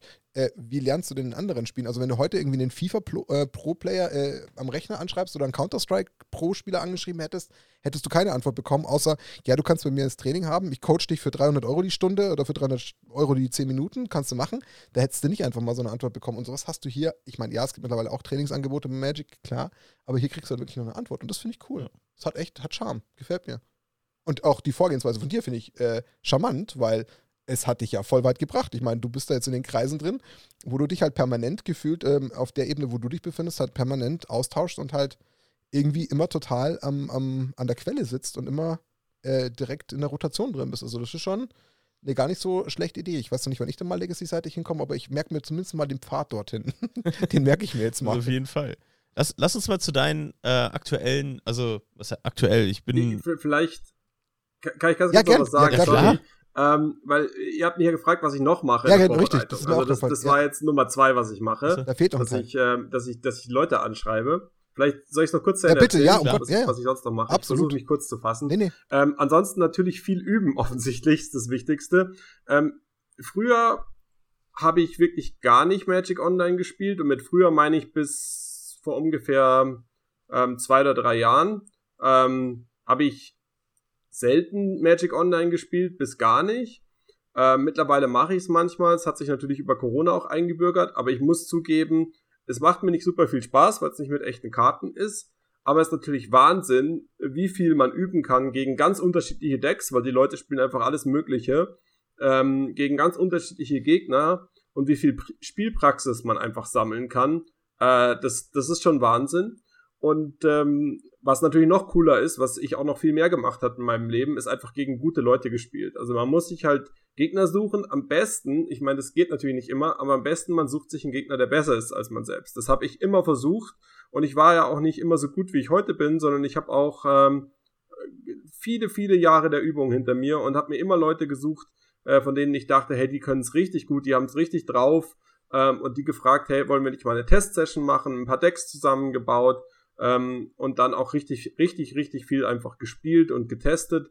Und äh, das ist natürlich das Wichtigste. Und was, was man auch machen muss, ist, man muss sich auch Sachen trauen, sondern nach dem Gefühl, hey, ich hatte mal eine gute Erfahrung mit der Karte, vielleicht passt die ganz gut in das Deck rein, ich, ich probiere das einfach mal aus. Also viele Leute denken auch, es wäre so, ja, ich kopiere mir die Liste aus dem Internet und dann passt es schon. Äh, das, da gibt's nichts Besseres. Das kann sein, dass es bei Standardformaten, wo mit Magic Arena irgendwie Millionen von Spielen gemacht werden und irgendwann tatsächlich praktisch die nahezu besten 75 Karten da sind. aber das, deswegen mag ich ja alte Formate so gerne. Es gibt einfach viel zu viele Karten, viel zu wenig Spieler im Verhältnis dazu, ähm, als dass man das Format wirklich so solven könnte. Und äh, dementsprechend kann man da auch selber kreativ werden. Und wenn ihr meine Decklisten anschaut, sind die eigentlich fast fast nie eins zu, oder sind nie eins zu eins wie das, was andere Leute spielen, sondern ich mache mir immer selber Gedanken und spiele das, womit ich mich wohlfühle. Noch eine Frage dazu, weil den Punkt fand ich sehr spannend. Also ich verstehe natürlich auch wiederum den, den Gedanken zu sagen, man sucht sich bessere Gegner. Es ist obvious. Aber ähm, jetzt hast du ja gerade gesagt, Magic Online zum Beispiel spielst du noch gar nicht so lange. Dann stellt sich für mich jetzt im mhm. Umkehrschluss die Frage, wenn man das jetzt eventuell auf, einen, ähm, auf eine Zeitachse ähm, vor diesem Magic Online von dir projiziert, ähm, wie greifst du denn da auf potenziell bessere Spieler zu? Ich meine, du setzt dich ja auch nicht ähm, mit Family und 40-Stunden-Job permanent irgendwo ins Auto und fährst das ganze Wochenende zu jemandem, der in Berlin wohnt, um mit gegen den zu spielen, weil das vielleicht der bessere Spieler ist. Also ähm, äh, projizierst du das gerade wirklich nur auf MTG Online, dass du dir da einen besseren Gegner suchst oder war das quasi auch vor die Zeit und hast du dich dann halt einfach im nahen Umfeld, äh, wo du jetzt gerade herkommst, äh, dann konzentriert oder wie muss ich mir das vorstellen? Ja, also tatsächlich projiziere ich es gar nicht auf Magic Online. Also Magic Online spiele ich Leagues und dann spiele ich gegen random Leute, keine Ahnung, okay. ob die besser sind oder schlechter, sicherlich durchmischt. Ähm, nee, ich meine tatsächlich mein, mein Umfeld hier. Ich weiß jetzt nicht, ob die Leute immer besser sind, aber ich, ich, ich gehe an einem Magic-Turnier ähm, oder ja, vor allen Dingen, wo ich angefangen habe, am Anfang, habe ich halt geguckt, wer spielt gut, wer, äh, wer finde ich, wen finde ich auch nett natürlich, Klar. aber ich habe auch geguckt, wer spielt gut und dann einfach die Leute auf Turnieren gefragt, hey, ähm, ich war dann in Turnieren in München, also ich wohne ja schon seit, seit ich ein, ja, seit ich ein Kind bin, in Freising, München, ähm, und bin hier mal zum Turnieren gegangen. Und irgendwer gewinnt ja am Ende des Turniers und oft sind es ähnliche Leute, die das Turnier gewinnen. Und dann, ähm, wenn man die natürlich auch nett findet, äh, das gehört natürlich auch dazu, aber in der Regel hat das ganz gut gepasst. Und dann habe ich halt die Leute gefragt. Und ich, ich spiele auch natürlich äh, zum Spaß und so weiter, aber ich merke schon, ähm, wenn der Gegner auf einem Level spielt, wo ich sage, da kann ich, da kann ich nicht so viel lernen. Ähm, das sage ich jetzt meinem Gegner nicht, ich will auch nicht unhöflich sein oder sowas, aber dann weiß ich, dass mir das Testing tatsächlich nicht so viel bringt. Okay, was ja auch gut und richtig ist. Ja. Also ich meine, dass du vielleicht natürlich irgendwo dich auch selber weiterentwickeln willst, äh, verstehe ich. Ähm, und dann kann ich es nachvollziehen, aber das ist ja auch immer mit Zeit und Aufwand verbunden, muss man fairerweise auch sagen. Also es kostet ja auch wieder Zeit, aber du hast ja gerade gesagt, wie du eben deine Zeit investierst, um halt an dem Thema dran zu bleiben. So schon ein großes Package, also das muss man sich, glaube ich, auch irgendwo einfach ähm, bewusst sein, aber das ist ja deine eigene Abwägung. Also du entscheidest ja selber, wie viel möchte ich denn in dieses Hobby stecken und du hast ja gerade schon gesagt, mit einem leichten Lächeln im Gesicht. Du weißt noch nicht, wie weit es an der Sucht schon dran ist, aber es ist irgendwas, was dich halt einfach fesselt und was dir Spaß macht. Ich meine, das, das, Suchtthema, das ist jetzt äh, natürlich bewusst ein bisschen mit, mit Suffisanz ausgesprochen. Wir haben doch gelernt, dass es, Magic nicht es, süchtig macht. Magic macht nicht süchtig, wir wissen es. Die Podcast-Folge wird hier nochmal eingeblendet. Nein, stimmt nicht. Ähm, genau, aber auf, alles, auf alle Fälle, ich verstehe den ganzen Ansatz und ich finde es interessant. Ich weiß nur für mich, ich kann halt für mich sprechen, wenngleich ich total Spaß am Legacy gefunden habe und da noch als Neuling drin bin und, und ganz viel ähm, mit dem Interesse Personen wie dich oder andere, die da so Erfolge haben, verfolge. Äh, ich weiß halt einfach, dass mir die Zeit dazu äh, fehlt, auf eine gewisse Art. Da kann man natürlich diskutieren, was heißt fehlt. Aber ähm, das ist immer so eine Sache, was man halt so privat sonst noch so alles machen will. Das, das ist halt einfach irgendwo ein Gewicht und, und ein, ein Balanceakt, den muss man eingehen. Ähm, aber dadurch, dass du es so tust, bist du ja da, wo du bist und ähm, das hat dich ja auf den Weg gebracht. Also von daher verstehe ich dieses ganze Package extrem gut und es ist auch insgesamt schlüssig. Ähm, vielleicht muss ich mir das eine oder andere davon abschauen. Also das war sehr, sehr spannend, was du da so alles tust. Vielleicht noch ein abschließendes Wort dazu. Ich, ich glaube, ich habe jetzt vielleicht auch in Summe, gebe ich jetzt vielleicht ein bisschen ein falsches Bild ab, in, in, der Hinsicht, ich bin nicht, ich bin nicht der Shark, der sich jeden Tag überlegt hat, so, wie kann ich jetzt auch das letzte Quäntchen raus, rausquetschen. Das bin ich nicht, sondern ich, ich habe halt einfach Spaß daran, schon immer gehabt, mich halt mit besseren Leuten zu messen, selbst zu wachsen und so. Und, und, und deswegen habe ich mir Leute gesucht und nicht unbedingt, weil, äh, weil ich jetzt das nächste Turnier gewinnen muss oder sowas. Also nur, nur um das nochmal ähm, ähm, also so kam es nicht. wie das ist. Das, das passt einfach zu meinem Charakter, so wie ich das Ganze Aber mache. ich kann für mich sprechen, so kam es jetzt nicht rüber. Also vielleicht habe ich das Gut. dann das falsch wiedergegeben, gar nicht. Nein, nein, also ich habe schon erkannt, was dein Ansatz ist. Dich halt einfach durch das, was du so als Package für dich geschnürt hast, dich einfach grundsätzlich im Kern weiterentwickeln zu wollen ohne dass da jede einzelne Minute auf furchtbar exzessiven Progress ausgerichtet war. So hat sich das für mich jetzt gar nicht angefühlt, also, sondern über die genau Dauer. Genau so ist es. Und ich spiele auch viele Spaßformate. Äh, Gerade die ganzen alten Formate kommen wir vielleicht nachher noch zu, wie, ja. wie Pre-Modern oder Oldschool. Das ist ja nichts, womit ich jetzt irgendwie reich werde oder sowas, sondern ich mache das einfach gern. Mhm. Das ist einfach mein Ding. Also ich finde, die Herangehensweise zeichnet eigentlich eher sogar das Bild, sagen, dass das ein sehr großes Respektsverhalten ist, also dass man den, die Leistung des anderen anerkennt, mhm. dass man wirklich gewillt ist, von, von einer besseren Person zu lernen. Ähm, weil viele oft ja ähm, sich dann eher hinstellen und sagen, ja, das war Glück, Top-Deck. Mhm. Äh, oder ja, jetzt hat er halt das, das Top-Deck genommen aus dem Meter, mein Gott, ja klar gewinnt er. Aber ähm, eher das Verhalten an den Tag zu legen, hey, ich möchte lernen, ich frage nach, ich gehe in die Kommunikation, ist für mich eher ein Zeichen von Anerkennung und Respekt der Person gegenüber. Also eigentlich wesentlich positiver und aufgeschlossener. Aber wir sind schon. Ich auch so. äh, sehr gut. Wir sind schon ein bisschen vorangeschritten mit der Zeit. Ähm, ich würde, ich habe jetzt zwar hier eine riesen Liste mit deinen, äh, mit deinen Turnieren. Ich gehe jetzt nur auf ähm, zwei, zwei, drei, die mir ins Auge gestochen sind, ein. Vielleicht kannst du da so ein bisschen zu diesen, zu diesen Events was erzählen, weil, und auch zu den Formaten und zu deinem Deck, was du da gespielt hast. Das erste, was mir jetzt natürlich ins Auge gefall, ähm, gefallen ist, ist äh, 2019 im Dezember, wo du von 1506, 1596 Teilnehmern den ersten Platz gemacht hast. Legacy. In, in Bologna. Ähm, du hast Miracles gespielt. Vielleicht kannst du da noch so ein bisschen was zu der Geschichte erzählen. Ja, also ähm, das, das, das war, glaube ich, ähm, das schönste Wochenende in meinem Leben fast schon. Erzähl mal besser nicht meiner Frau, die ich geheiratet habe und mit der ich zwei Kinder habe. Aber äh, das war wirklich ein ganz, ganz besonderes Wochenende für mich. Ähm, Legacy ist seitdem es das gibt und seitdem ich das spiele, mein Lieblingsformat, muss man sagen. Also ähm, für die, die Legacy nicht kennen, das ist im Endeffekt ein Format, da sind erstmal pauschal alle Karten erlaubt, die es in Magic gibt. Ähm, alle Editionen, alle Sets. Es gibt allerdings eine Bandlist. Also ich kann zum Beispiel nicht Black Lotus spielen oder Enchanted Recall.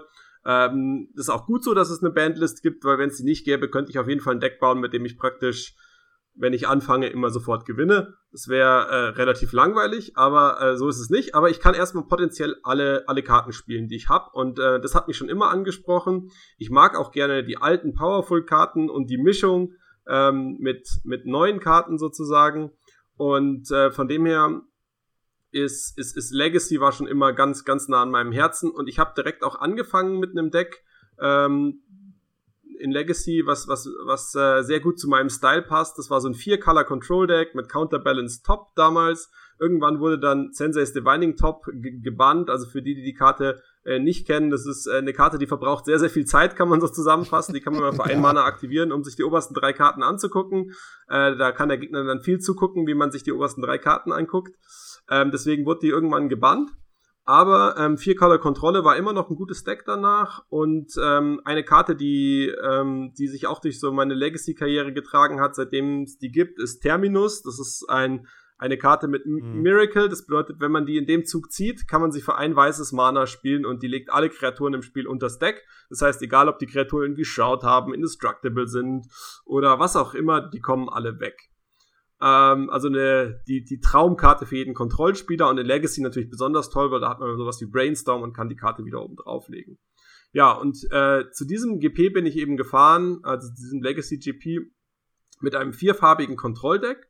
Und das Lustige war, ähm, der GP war kurz nach einem Banning. Damals wurde Ren 6 gebannt. Das ist also dieser Zwei-Mana, total übertrieben gute Planeswalker. Und äh, dadurch, äh, dass der kurz davor gebannt wurde, war nicht so richtig klar, was jetzt eigentlich das beste Deck ist. Und ich glaube, ich hatte da ein glückliches Händchen und eine gute Intuition. Also Deckbauen ist auch so meine Leidenschaft, kann man sagen, in Magic. Und, äh, und normalerweise äh, hat man natürlich nicht eine Riesen-Edge, aber in dem Fall, dadurch, dass das Banning kurz davor war und es sich so ein bisschen angefühlt hat wie ein neues Format, ähm, hatte ich einen Vorteil. Und ich habe halt praktisch verstanden, dass diese Kombination aus Oko und Astrolabe extrem krass ist. Und die wurde ja auch nachher, wurden beide Karten sogar gebannt. Und das heißt, ich konnte Oko und Astrolabe spielen. Also Oko, dieser 3-Mana-Planeswalker, der echt übertriebene Fähigkeiten hat und den, wenn man ihn plus direkt eine Kreatur handelt und dann hat er was, 5 Loyalty, den kann man also auch nicht gescheit handeln oder also das, das, das, das war echt äh, total krasser Planeswalker. Ähm, und ähm, ja, in Kombination natürlich mit meiner Lieblingskarte Terminus auch, um alle Kreaturen wegzumachen, hatte ich einfach ein super gutes Kontrolldeck und es hat sich wirklich so angefühlt, als, als hätte ich ein viel besseres Deck als alles, was meine Gegner so machen.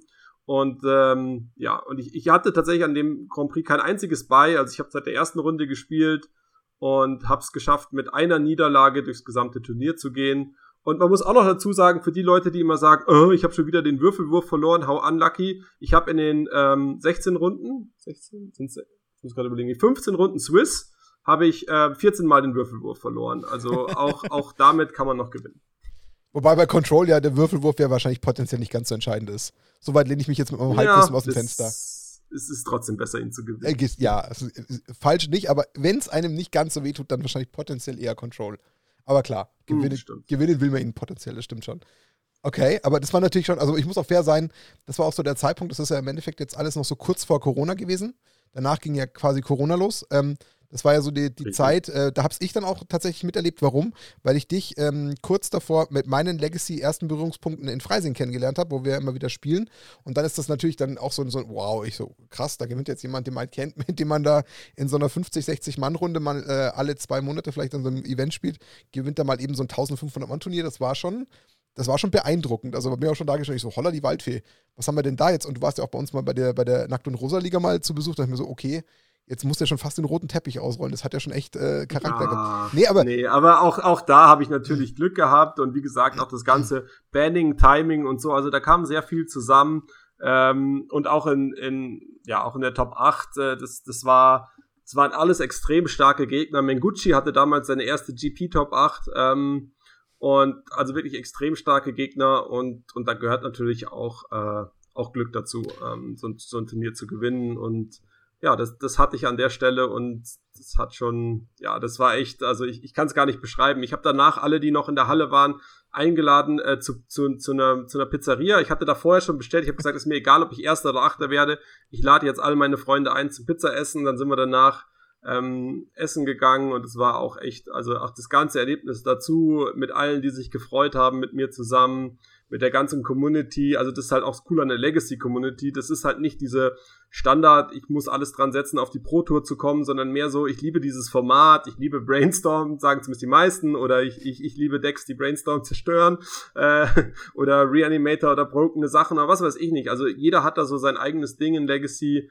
und das, das ist wirklich äh, eine super coole Community und das, das zieht sich auch bis heute durch. Also ich fahre zurzeit alle drei Monate nach Italien wieder runter, wieder nach Bologna, muss man sagen. Das ist jetzt immer das Four Seasons, ein Community-Event für Legacy. Ist echt, ähm, also es ist einfach die Community, die es ausmacht. Das Format ist genial, die Leute, die es spielen, sind super nett. Das ist nicht so verbissen, ähm, sondern ganz im Gegenteil, die Leute sind relaxed und ähm, es ist auch ein super cooles Format vom, von dem Skillset her, was man braucht. Dadurch, dass es Karten wie Brainstorm und Ponder gibt, ist die Varianz halt geringer, was ich sehr cool finde. Es gibt also viel weniger Spiele, in denen man screwed oder flooded und es gewinnt oft der bessere Spieler. Ich finde es ein super cooles Format und äh, kann es nur jedem ans Herz legen. Also ich kann tatsächlich diesen, diesen ganzen Aspekt von dir zu 1000 Prozent unterschreiben, dass selbst auch für mich, ähm, der ja auch eine Zeit lang in Modern mal reingeschnuppert hat, äh, Legacy schon auch wirklich eine eigene Art von Community darstellt. Also das kann ich echt bestätigen.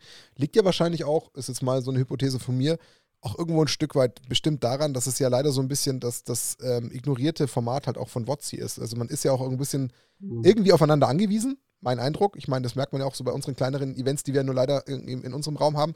Dann natürlich auch noch die Schwierigkeit, wie teuer das Format ja auch ein Stück weit ist, muss man auch äh, berücksichtigen. Also das sind ja alles so Aspekte, da glaube ich, ist man einfach äh, automatisch ein bisschen so eingestellt, dass man im besten Fall natürlich dann das, was man noch hat, irgendwie schützt. Also da will man ja auch nicht, dass dann einem vor lauter Arroganzanfälle und gegenseitigen komischen Befindlichkeiten man sich die letzten potenziellen Spieler, die man da noch so findet, wenn man es jetzt mal so übertrieben sagen will, dass man die auch nicht äh, vergrault. Also das ist wahrscheinlich auch ein Teil. Also was nicht bedeutet, dass die Leute nicht per se eher äh, sowieso freundlich in diesem Format gegeneinander ähm, gesonnen sind.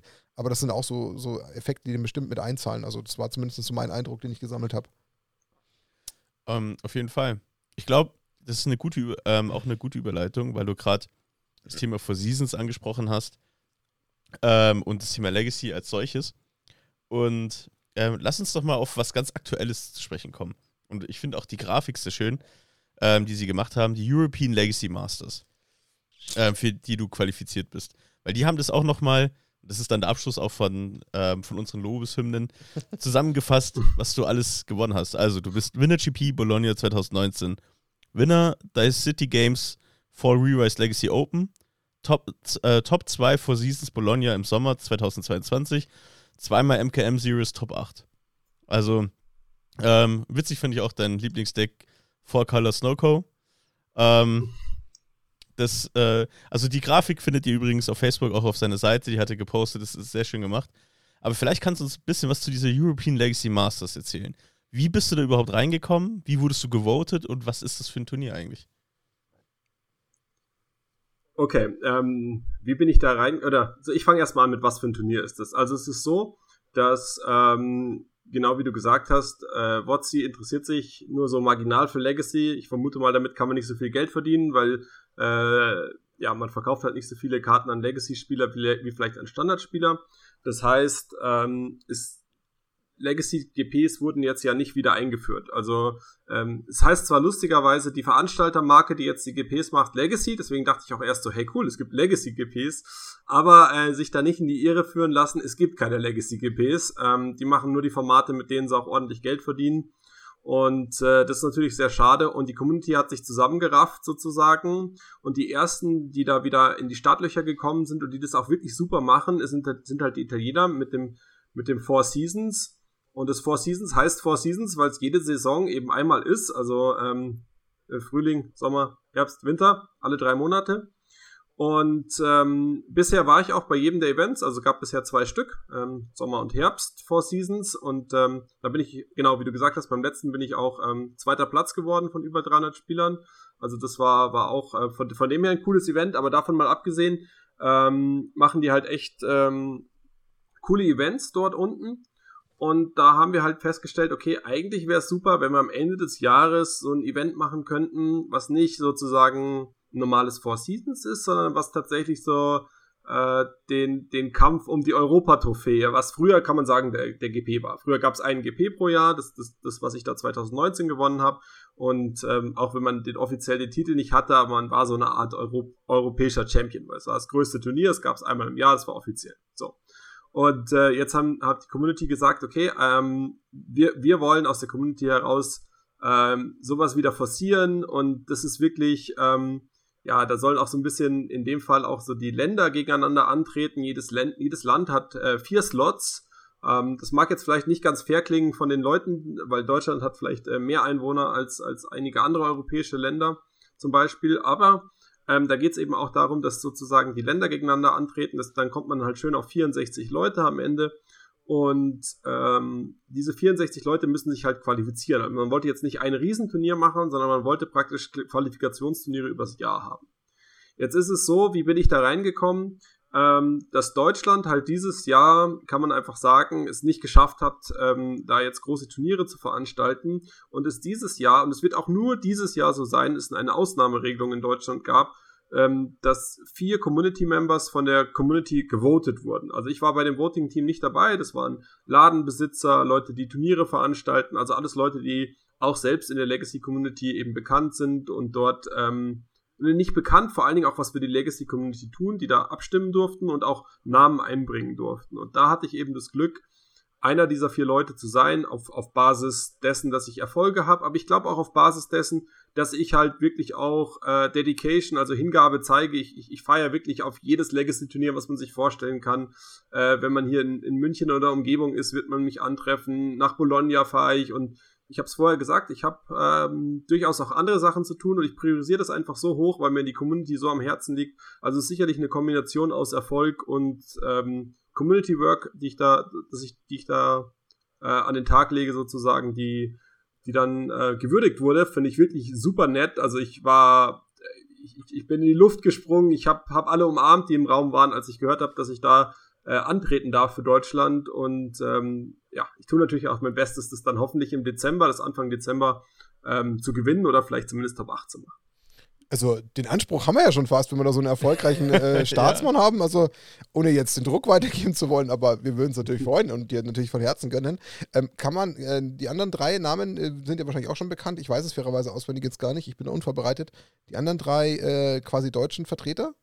Die wären? Ja, das ist der Julian Knapp. Okay, den habe also ich tatsächlich fast erwartet. Bekannt ist, ja. der auch immer streamt. Julian habe ich erwartet als ähm, einzigen. Genau, der, der Kai noch, also der, der immer Doomsday streamt ähm, und, und, und so Alterations macht. Ich weiß nicht, ob ihr den kennt. Der sagt mir zum ersten Schritt äh, nichts, aber muss nichts heißen. Und äh, der dritte äh, heißt, glaube ich, noch Jörg Heinrich, der ist auch für, für Elfen bekannt und hat, ähm, oder der vierte dann, sorry, ähm, und hat die, also es gibt auch einmal im Jahr online eine Legacy-Meisterschaft mhm. mhm. und äh, die, die Eternal Weekend heißt es und der hat es letztes oder vorletztes Jahr, bin ich mir jetzt gerade nicht sicher, mit Elfen gewonnen. Okay. Also dann müssen wir auf jeden mhm. Fall mal mit sehr viel Aufmerksamkeit Richtung Dezember ähm, in Richtung Bologna schauen und schauen. Wird es gestreamt auch? Davon gehe ich aus, ja. Also auch die letzten Four Seasons waren gestreamt. Also wer Spiele von mir angucken möchte, kann sich auch nochmal den Podcast vom letzten Four Seasons anschauen. Okay. Cool. Das ist ein guter Tipp. Nicht Podcast, der, die Twitch-Streams. Ja, genau. Dazu sehr hier im Podcast-Modus. Ja, das ist auf jeden Fall ein guter Tipp. Und dann kann man mal äh, auch äh, wirklich live nochmal sich reinziehen, wie du da eben in the zone warst und wie du das gemacht hast. Also das werde ich auf jeden Fall mal im Nachgang machen. Kann ich mal mich auch wieder ein bisschen bereichern und ein bisschen lernen. Das ist auf jeden Fall ein spannender Aspekt. Aber jetzt wäre es halt vielleicht auch mal äh, ein guter Punkt, einfach auch äh, jetzt mal über die Formate zu sprechen, ja. die es jetzt überhaupt noch insgesamt so in diesem, in diesem alten Segment gibt. Weil wir haben es ja gerade schon gesagt, das sind ja alles eher Formate, die jetzt auch von, von WotC nicht so, ähm, um nicht zu sagen, gar nicht äh, fokussiert werden, die einfach mittlerweile an, an ähm, ja, wie soll ich sagen, äh, Betreuung verloren haben. Ähm, es gab ja mal eine Zeit lang das ganze Legacy noch ähm, ein bisschen im Fokus. Ich habe die Zeit leider verpasst. Und da haben wir ja so ein paar Formate und du spielst ein paar davon. Ähm, äh, ich glaube, was jetzt, glaube ich, schon offensichtlich genug war, ist, dass du natürlich ein sehr, sehr großer Fan von Legacy bist. Das ist ja, wenn ich es jetzt nicht komplett falsch interpretiert habe, ja einfach dein, dein Steckenpferd, oder? Also von den anderen Formaten, die es noch so gibt, ist Legacy schon dein absoluter Fokus. Ja, also Legacy ist, ist mein Lieblingsformat und Platz 1 in meinem Herzen und ja, auch nicht, nicht anders zu denken, zumindest aktuell. Ja. Und dann gibt es. Aber es gibt. Genau, ja. es gibt ja noch weitere Formate und da können wir jetzt mal kurz mal auch vielleicht die, die, die Lupe drauflegen. Ich meine, was gibt es jetzt effektiv noch? Ähm, was ich ja weiß, ähm, auch da wieder eher mit meinem Halbwissen, ich weiß jetzt, dass wir eben noch Vintage, Oldschool und Pre-Modern haben. Habe ich noch ein potenzielles, äh, wirklich bekanntes Format vergessen? Ähm, jetzt erstmal, meines Wissens nicht, vielleicht hat Marc noch eins, aber es gibt noch von denen so kleine Abwandlungen. Also es gibt dann bei Oldschool, es greift jetzt ein bisschen vor, es ähm, unterschiedlich in der Legalität, also wie, wie hart geruled es ist, ob man Swedish Legal oder okay. nicht ähm, spielen darf, aber im Prinzip die, die Formate an sich meine ich ja, oder was sagst du, Marc? Haben wir da eins vergessen? Im, im, im, Im Groben schon, genau, ja. Aber so wie du sagst, es gibt halt, also ich glaube, da könnten wir jetzt hier stundenlang sitzen und Formate aufzählen. Also es ist echt verrückt, äh, was, was die Community sich alles hat einfallen lassen äh, an alten Formaten und äh, welche Richtung es ja auch noch gibt. Das gab es ja bei euch auch mal, ist sowas wie Dual Commander. Ich würde ja. mal sagen, das ist auch ein altes Format, das ist ja auch im Endeffekt Legacy, Legacy Kartenpool, also 1 gegen 1 Commander.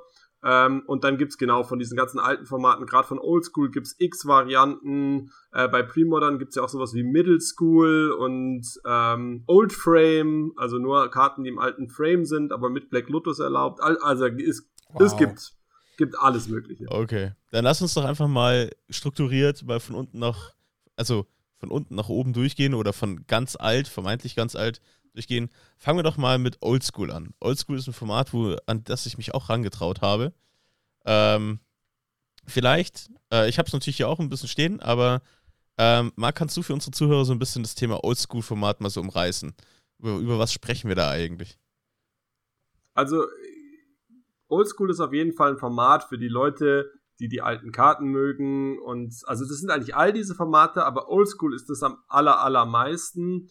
Ähm, bei Oldschool muss man auch sagen, obwohl es ein 1 gegen 1 Format ist, ist es von all diesen Formaten, die man da so aufzählt, ähm, eigentlich das am wenigsten kompetitive. Also bei Oldschool ist sogar meine Erfahrung, wenn man da mit dem, es gibt ein Deck, das nennt sich The Deck, das ist ein Kontrolldeck mhm. und es ähm, gilt als das beste Deck in Oldschool und da verdrehen manchmal die Oldschool-Spieler schon die Augen, weil die sagen, okay, ähm, eigentlich, eigentlich geht es hier nicht darum, nur einfach das beste Deck anzuschleppen und zu gewinnen, sondern wir wollen kreativ sein, wir wollen gerne äh, viele der alten Karten sehen und da sind auch wirklich nur die ganz alten Karten erlaubt, also Alpha, Beta, Unlimited und dann die Four Horsemen, das ist, ähm, was ist das? Arabian Nights, Antiquities, ähm, The Dark? Nee. The Dark, The ja. Da doch, doch The, The, Dark auch und ähm, Fallen Empires. Ja, Fallen Empires ja? gehört nicht zu den Four Horsemen, so. ist in manchen Oldschool-Formaten noch als fünftes Format erlaubt. Ähm, was habe ich denn jetzt vergessen? Legends. Arabian Nights, The Dark. Legends, äh, also. Ähm, Legends, ja, natürlich, Legends, danke. Ja. ja. das ist jetzt schon fast ein bisschen peinlich, dass ich die Formate nicht zusammengekriegt habe. Genau. Legends noch als letztes der Four Horsemen. Ähm, und da sind auch alle Karten super teuer, muss man sagen. Auch selbst, äh, wenn man sowas wie Collector Edition ähm, erlaubt, sind die Karten recht teuer.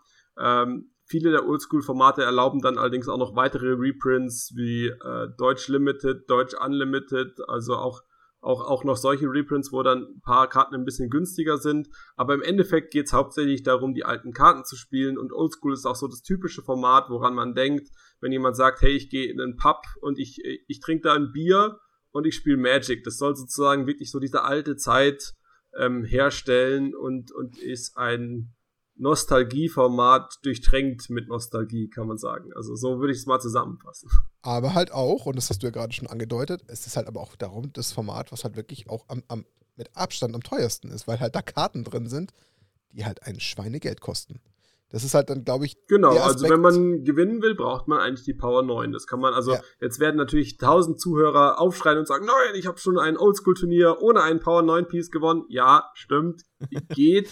Und es ist auch so, weil es auch lustig ist und viele Leute nicht, nicht jetzt die besten Decks spielen. Aber wenn man jetzt ernsthaft äh, die besten Gewinnchancen haben möchte, ist die Wahrheit schon, dass es besser ist, einen Black Lotus im Deck zu haben, als keinen im Deck zu haben. Ja. Also eigentlich ist ja das, also wenn man es mal ganz nüchtern betrachtet, ähm, es hat halt, wie du schon gesagt hast, sehr viel Nostalgie. Nostalgie heißt in meinen Augen und in meiner persönlichen Wahrnehmung in Magic, ähm, klar, es gibt bestimmt den einen oder anderen wenigen vielleicht unter uns, äh, der zu viel Geld hat, der sich da noch problemlos nachträglich in Oldschool einkauft, aber ich glaube, das geht nicht mal so eben zwischendrin und weil man gerade Lust und Laune hat, ähm, höchstens mal irgendwie Box ein Haus zu verkaufen, dann kann man das vielleicht noch tun. Aber das ist ja schon wirklich etwas, was einfach aus einer sehr gesetzten alten äh, Situation kommt, weil halt da eben viele Leute sind, die über die Jahre hinweg halt einfach peu à peu angesammelt haben oder aus alten Zeiten, wo das Ganze halt noch ganz erschwinglich war, äh, irgendwie aufgebaut haben.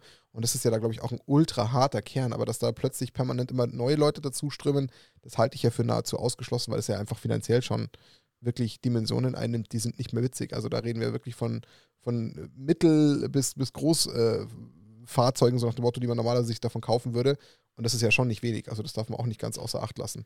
Wenngleich es natürlich trotzdem auch die ja, Budgetdecks gibt. Ich, ich muss auch sagen, deswegen ist es von all diesen Formaten mein persönlich wenigst liebstes, muss ich sagen. Also ich mag es auch gerne. Ich, man sieht mich auch auf Oldschool-Turnieren, so ist es nicht.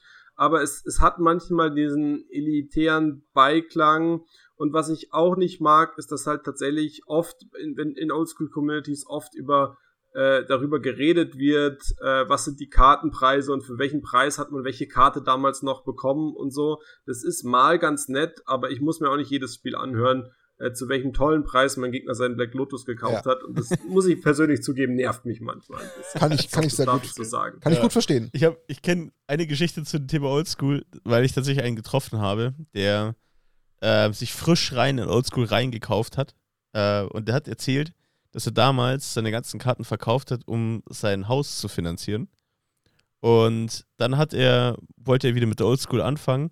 Und passenderweise hat er sich gerade geschieden. und, dann, und dann haben sie das Haus halt wieder vertickt und hat dann von der Summe sich tatsächlich komplett sein Oldschool-Deck zusammengekauft. Ja, das klingt, also, nach, das klingt nach ähm, linke Tasche, rechte Tasche. Also es, sowas gibt's, geht auch. Ja, okay. Ähm, Interesting. Inter nur noch nebenbei Fact, ähm, jetzt äh, im Netz habe ich jetzt die Deckliste von The Deck gefunden äh, im Meta und die liegt jetzt, wenn du es am günstigsten zusammenkaufst, bei 20.000. Schnapper. also also mit Collector Edition Power vermute ich ja, mal, oder? Genau, das ist so, aber ansonsten hast du ja da mit dem Lotus allein schon, bist du da gut drüber. Ja. Ja, ja. Ähm, aber das ist so die wirklich Bottom Bottom und dann wahrscheinlich alle, alle halb ähm, zerschreddert. Ähm, aber noch eine Frage, die können wir, glaube ich, in jedes äh, Format mal so ein bisschen einstreuen und da fragen wir jemanden, der halt sehr viel Berührungspunkte im Vergleich zu uns hat.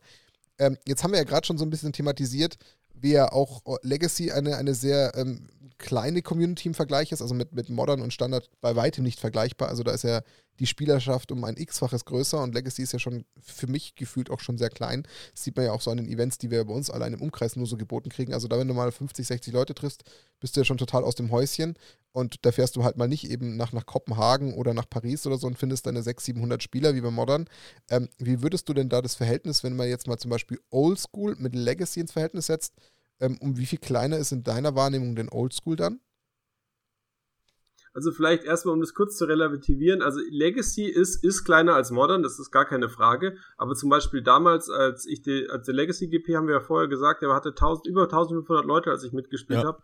Ich glaube, es war sogar, entweder es war der größte oder der zweitgrößte GP in dem Jahr. Also es ist durchaus so, dass, dass tatsächlich recht viele Leute sogar ähm, sogar Legacy spielen. Also okay. klar, nicht so viele wie Modern, da, da hast du recht, aber ähm, wenn, auch wenn ich hier im Umkreis gucke in München, wenn ich da zu, nach Rosenheim zum mhm. spiele zum Legacy fahre, da sind oft 30, 40 Leute für so ein normales Samstagsturnier. Und ich höre auch ähm, von anderen, die da zum Beispiel mehr im Ruhrport in die Richtung spielen, dass auch da, die haben teilweise kratzen die schon an 100, äh, die da einfach mal am Samstag Legacy spielen. Also es ist, es ist nicht so ganz klein. Ähm, Gut, das, das wollte ich kurz loswerden. Und das, das andere ist, ähm, Oldschool ist, ist durchaus noch ein gutes Stück kleiner als Legacy. Das stimmt auf jeden Fall. Also auch äh, wenn, wenn man irgendwo ähm, Legacy und Oldschool zusammen hat, ähm, dann sieht man schon immer, dass bei Oldschool wesentlich ähm, weniger Leute mitspielen. Ähm, aber es gibt auch jedes Jahr, also ich glaube so, ähm, auch sowohl in den USA als auch, auch bei uns in, in Europa so Oldschool-Turniere, wo glaube ich dann so ziemlich jeder, der wirklich was von, der, der wirklich Oldschool liebt, ähm, hin, hinfährt. Ähm, Gerade in Schweden, die sind ja dafür bekannt. Und die Turniere, ich will da jetzt keine falschen Zahlen sagen, aber die haben auf jeden Fall über 100 Mitspieler. Also das gibt's auch bei Oldschool. Ähm, über 100 Mitspieler, aber ich hätte mal gesagt, das Verhältnis ist vielleicht so 1 zu 10 ja, doch, okay. in, in, dem Bereich zu Legacy. Ja. Ich kann mir vorstellen, was da an Geld oh, ja. auf diesen Turnieren dann das willst unterwegs du, ist. Das willst du wirklich nicht wissen. Also das, das ist ganz kurios. Also das ist wirklich dass da, dass da eigentlich keine Security rumrennt. Ja, ja. Also das ist schon echt nicht ohne. Also da, da, da kannst du wirklich sagen, also ich meine, ich meine mal, es gab ja glaube ich auch, wenn mich jetzt nicht ganz äh, irgendwas täuscht, ich glaube mal kurzfristig mal so ein kleines ähm, äh, Oldschool-Turnier auch in Freising mit so circa äh, 15, 16 Teilnehmern habe ich im Kopf, weil ja. da auch einer von uns ja. aus der Community dabei Stimmt. war, der Tom. Und äh, wenn man das nur hochrechnet so und sagt, man hat so pro Spieler so ein Deck, was ohne weiteres normal ist, so von 15.000 bis 20.000, was ja schon das untere Ende ist. Ja, eher und das multiplizierst du, dann, das ja. multiplizierst du jetzt mit so einer 15er, 20er Spielerschaft oder du sagst, du hast da in Schweden 100 Leute, holla die Waldfee. Also schon mhm. nicht gerade. Vielleicht sollten wir mal, sollten wir da mal was planen. das sollten wir mal was planen. dann kann ich mal. Zuschauen natürlich, Daniel. Kann ich, kann ich hier mein, äh, meine Wohnung abbezahlen? Ja, hier. absolut. Ähm, cool. Also so viel zum Oldschool. Ich glaube, da haben wir einen ganz guten Eindruck bekommen ähm, davon. Ich, ich finde es immer so lustig. Ich habe ja mit Oldschool angefangen. Ich habe ein mono-schwarzes ähm, äh, Irrlichter mit, ähm, wie heißt das, Pestilenz-Deck ähm, gebaut. Und ich finde es so lustig, wie man halt dann einfach so krasse Karten wie Ancestral Recall oder so ein Black Lotus spielt und dann kommt halt so ein Djinn raus. Oder halt, es ist halt so, oder so ein Serra-Engel. Weißt du, es ist halt so, okay. Es ist, ähm, da kommt halt nicht, nicht so wahnsinnig die, der Druck raus, wobei halt Serra Engel halt in Oldschool eine mega starke Karte ist. Ja, ja, das ist irgendwie ähm, eine anderes, andere Gefühlswelt. Genau. Aber das ähm, finde ich ganz witzig. Dann lass uns äh, von Oldschool mal ins nächste, finde ich, tatsächlich nicht so häufig bekannte Format oder nicht so häufig gespielte Format kommen zum Thema Pre-Modern. Ähm, also Pre-Modern ist am Boomen, muss man sagen. Echt? Ist, also ist es wirklich so? Das ist äh, exponentielles Wachstum. Es wundert mich, dass du sagst, das ist nicht so bekannt an. Okay. Das ist, das ist halt in den letzten Jahren erst aufgekommen, aber dafür, wie alt, wie jung es sozusagen auch ist, spielen das unglaublich viele Leute und alle Leute, die ich kenne, die das spiele, die das spielen, sind unglaublich dedicated, finden das Format super und also äh, ich, ich glaube, von dem Format werden wir noch viel hören. Was, was ist Premodern? Schieß los. Ich bin, ich bin tatsächlich völlig, also fast blank bei Premodern. Okay. Erzähl mal, also, Marc. Pre Premodern ist im Endeffekt ähm, die Zeit zwischen Oldschool und äh, dem neuen Frame, könnte man sagen. Also Magic hat ja irgendwann mal sich entschieden, das war nach Scorch, haben sie sich leider dazu entschieden, äh, dass der alte Frame ähm, der jungen Spielerschaft nicht mehr zugänglich ist und man deswegen einen neuen Card Frame braucht. Und deswegen gibt's ähm, war Scorch das letzte Set, ähm, was noch den alten Frame hatte. Und das heißt, ähm, Pre-Modern ist eben, ich glaube, der erste, erste Block, den, mit dem es anfängt, ist ähm, der Exodus-Block ähm, mit Sturmwind. Und der letzte Block ist dann eben, äh, das letzte Set ist dann eben Scorch. Also es sind, ist eine gewisse Anzahl von Jahresscheiben. Wer es ganz genau wissen will, am besten einfach mal Pre-Modern einmal googeln, dann kommt man sofort auf die Homepage von denen. Da steht genau, welche Sets sind legal. Ich muss sagen, für mich persönlich ist es, für mich persönlich ist es das Nostalgieformat, weil ich halt nicht mit Alpha angefangen habe. Also 1993, da war ich sechs Jahre alt, da habe ich mir bestimmt keinen Black Lotus gekauft. Aber ähm, ja äh, als ich als ich 13 war, also um 2000 herum, ähm, da kam, da war ja gerade Urzas Saga in Print Ähm, und das ist, äh, sag ich mal, eins der stärksten Sets in Pre-Modern auch. Und da sieht man eben all diese alten Karten aus Urza, aus Merkadische Masken, aus Exodus Block. Also wer, wer diese Sets mag und liebt, so wie ich, oder Aufmarsch, also Onslaught, ähm, die sind da alle drin und alle erlaubt. Und ich persönlich ähm, finde auch, dass dieses Format, ähm, dadurch, dass die Karten da schon um einiges komplexer sind, also sind auch Karten erlaubt wie Survival of the Fittest, Cantrips wie Impulse, was es alles in Oldschool mhm. nicht gibt, ähm, und dadurch, dass auch, ich sag mal, das Power-Level ein bisschen homogener ist als in Oldschool, wo man ja Einzelkarten hat, wo einfach der einzelne ein Black Lotus im Deck ist und den ziehe ich oder ziehe ich nicht, aber da habe ich wirklich jetzt Playsets drin. Also es gibt nur Karten, die entweder gebannt sind oder erlaubt, nicht restricted.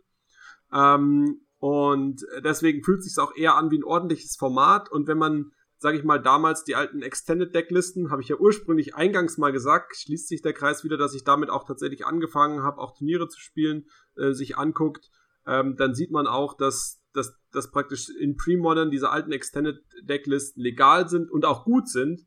Und ja, also ich, äh, ich schwärme total von dem Format. Und aber warum boomst du dann? Das würde mich jetzt mal interessieren. Ich meine, du bist ja jemand, der das jetzt gerade mit sehr viel äh, Euphorie direkt ja. äh, auch so. Also so ich habe jetzt Bock. Pre-Modern ja, ich, ich, bin neugierig. Also mich ja. fixt er jetzt gerade mit seiner Euphorie schon auch ein bisschen an. Ja. Deswegen würde mich jetzt interessieren, warum aus deiner Sicht äh, boomt Pre-Modern? Versuch's mal zu beschreiben.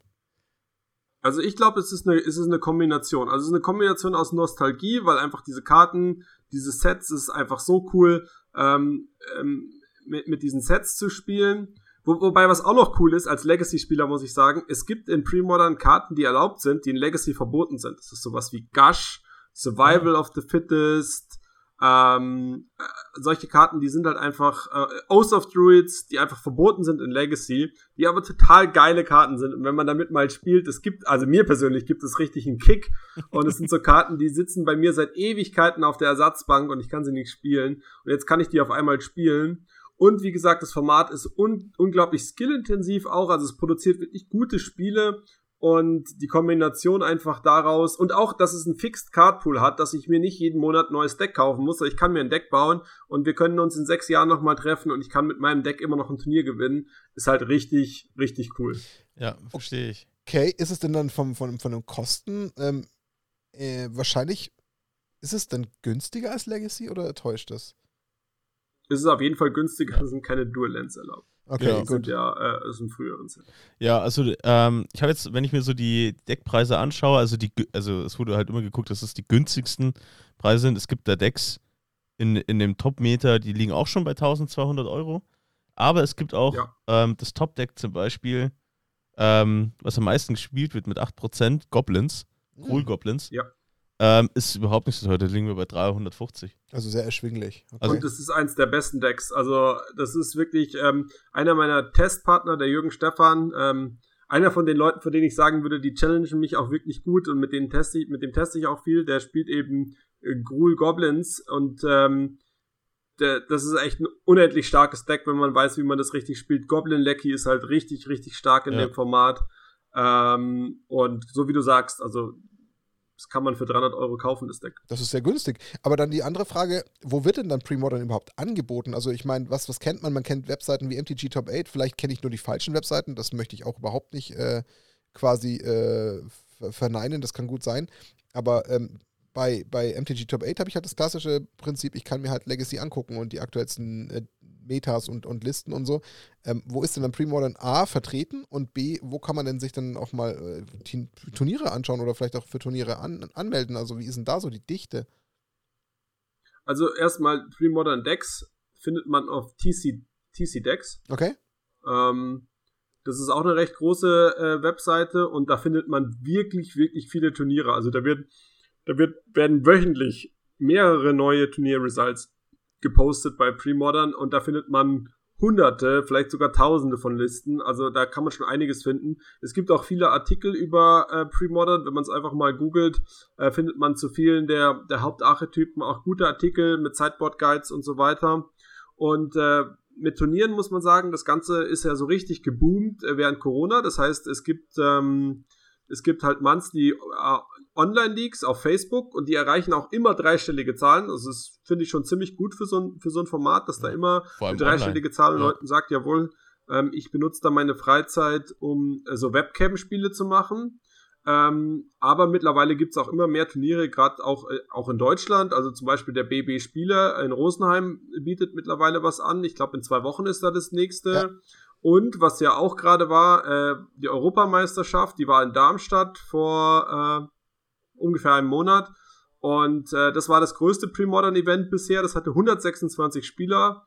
Ich gebe zu, das ist jetzt vielleicht noch nicht super impressive von den Zahlen her, aber dafür, dass man überlegt, wie jung dieses Format ist, wie viel Zeit es bisher hatte, sich zu entwickeln und wie viele Leute dann doch dahin gereist sind, hingeflogen sind. Und man muss sagen, die hatten über 200 äh, Voranmeldungen, die hatten halt einfach nur 126 Plätze, mehr hat der Raum nicht hergegeben. Also da wären auch nochmal doppelt so viele gekommen. Und ähm, schon ordentlich. ja, wenn man die Augen aufhält, da findet man ganz viel. Weshalb, ja, okay, verstehe ich. Ähm, ich versuche immer so ein bisschen meine Brille einzunehmen bei dem Ganzen. Ähm, dann, dann kannst du vielleicht ein bisschen verstehen, warum sich das für dich so ein bisschen, äh, wie soll ich sagen, schwer nachvollziehbar anfühlt, weil äh, ich bin natürlich jetzt erstmal auf der Seite, der das Thema noch nicht so gut kennt, wie zum Beispiel auch Legacy.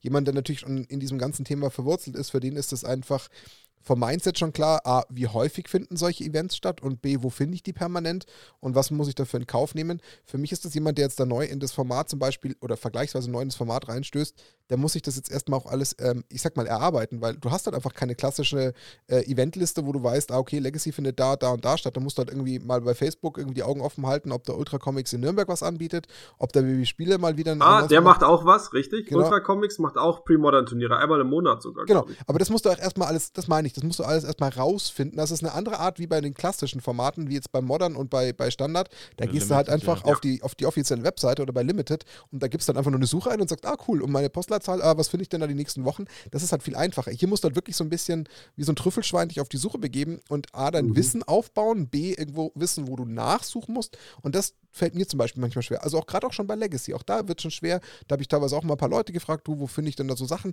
Das ist nicht so ohne weiteres easy peasy. Also das ist nichts, wo, wo so ultra leicht zugänglich ist. Und deswegen hat mich das jetzt mit Premodern äh, interessiert.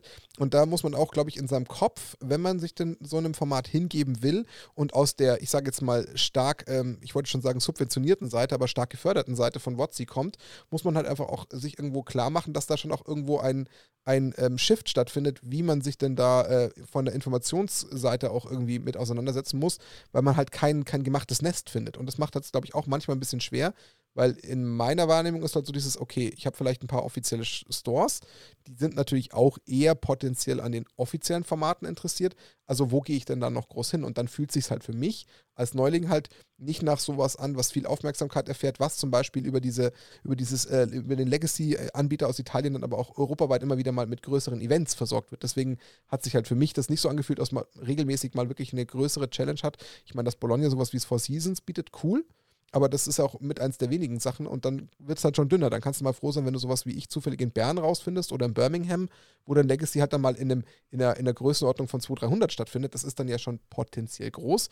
Wenn man aber so wie wir mal zu Besuch in Kopenhagen waren, wo halt dann das Main Event Modern, was schon schwach besucht war, 600, 700 anzieht, dann ist es aber was, was bei denen dann so im 2-3 Monats-Rhythmus stattfindet. Deswegen habe ich dann nur so einen, für mich so einen kleinen Relationsclash. Ja. Aber verstanden, dann ist ja. Premodern etwas, was ich jetzt einfach mal aus reiner Neugier äh, wahrscheinlich nach dem Podcast mal ein bisschen mir anschauen werde. Ja, einfach so aus reiner total, Neugier. So total. ganz zufällig.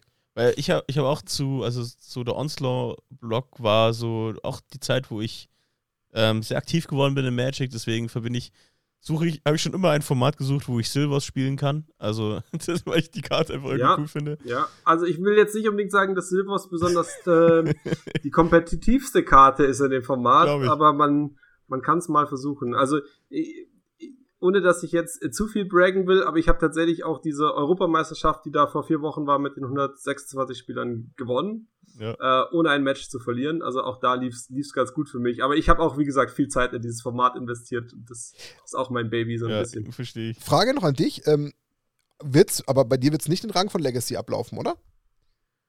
Nee, nee. Also ich meine, Legacy hat ja auch den Vorteil, dass also die Events sind zum einen größer, es fühlt sich immer noch ein bisschen wie ein, ähm, wie ein offiziell, oder es ist ja immer noch ein offizielles Format. Also Wizard macht die Bandlist, das ist ja zum Beispiel bei Premodern nicht so. Und ähm, also es ist ein offizielles Format und ähm, es kommen ja, dadurch, dass neue Karten rauskommen, das sehe ich nicht nur als Nachteil an. Es ist zwar cool, wenn man ein Deck hat und das kann man in den Schrank legen und dann äh, irgendwann später wieder spielen, aber mir macht es ja auch Spaß zu brewen Und ich mag die Kombination aus Dual Lands und einer Karte, die in einem Standard-Set ist. Das ist irgendwie, irgendwie cool. Ja, das, das, und äh, das, deswegen. Das, also da, Legacy ist mein Baby. Da kann ich dir auch nochmal tatsächlich voll folgen, warum ich dann wahrscheinlich äh, für mich persönlich schon auch Bedenken hätte. Ähm, das nur einfach kurz mal meine Gedanken formuliert. Wenn man jetzt so ein fixes, starres Format anschaut, dann hätte ich halt schon irgendwo die Sorge, dass das halt einfach irgendwo auf eine gewisse Art und Weise endlich ist. Also, weil sich halt dann vielleicht irgendwann auf den Punkt zu bewegt, dass da halt einfach nicht mehr so viel gebrut werden kann und sich das irgendwo alles äh, verfestigt in den, in den Top-Decks, die sich halt dann nicht mehr bewegen können irgendwo, weil ja keine neuen Karten das Ganze ergänzen. Bei Legacy ist es ja in einem sehr kleinen ähm, Umfang, was ja schön ist. Also, das ist etwas, was ich sehr genieße im Vergleich zu Modern und Standard, weil da gefühlt ja jedes Set automatisch gefühlt einmal komplettes Meta durcheinander würfelt. Das finde ich zum Beispiel grauenvoll. Und da finde ich es bei Legacy ganz charmant, dass da halt vielleicht mal ein, zwei Karten aus dem Set einfach wieder eine kleine Spiciness reinbringen. Nicht komplett Shake-up mit sich bringen, aber einfach mal wieder plötzlich irgendwas mal wieder hochspülen oder ein Deck mal wieder gleich wieder ein paar Prozentpunkte stärker machen. Und das finde ich charmant. Das gefällt mir Legacy sehr gut.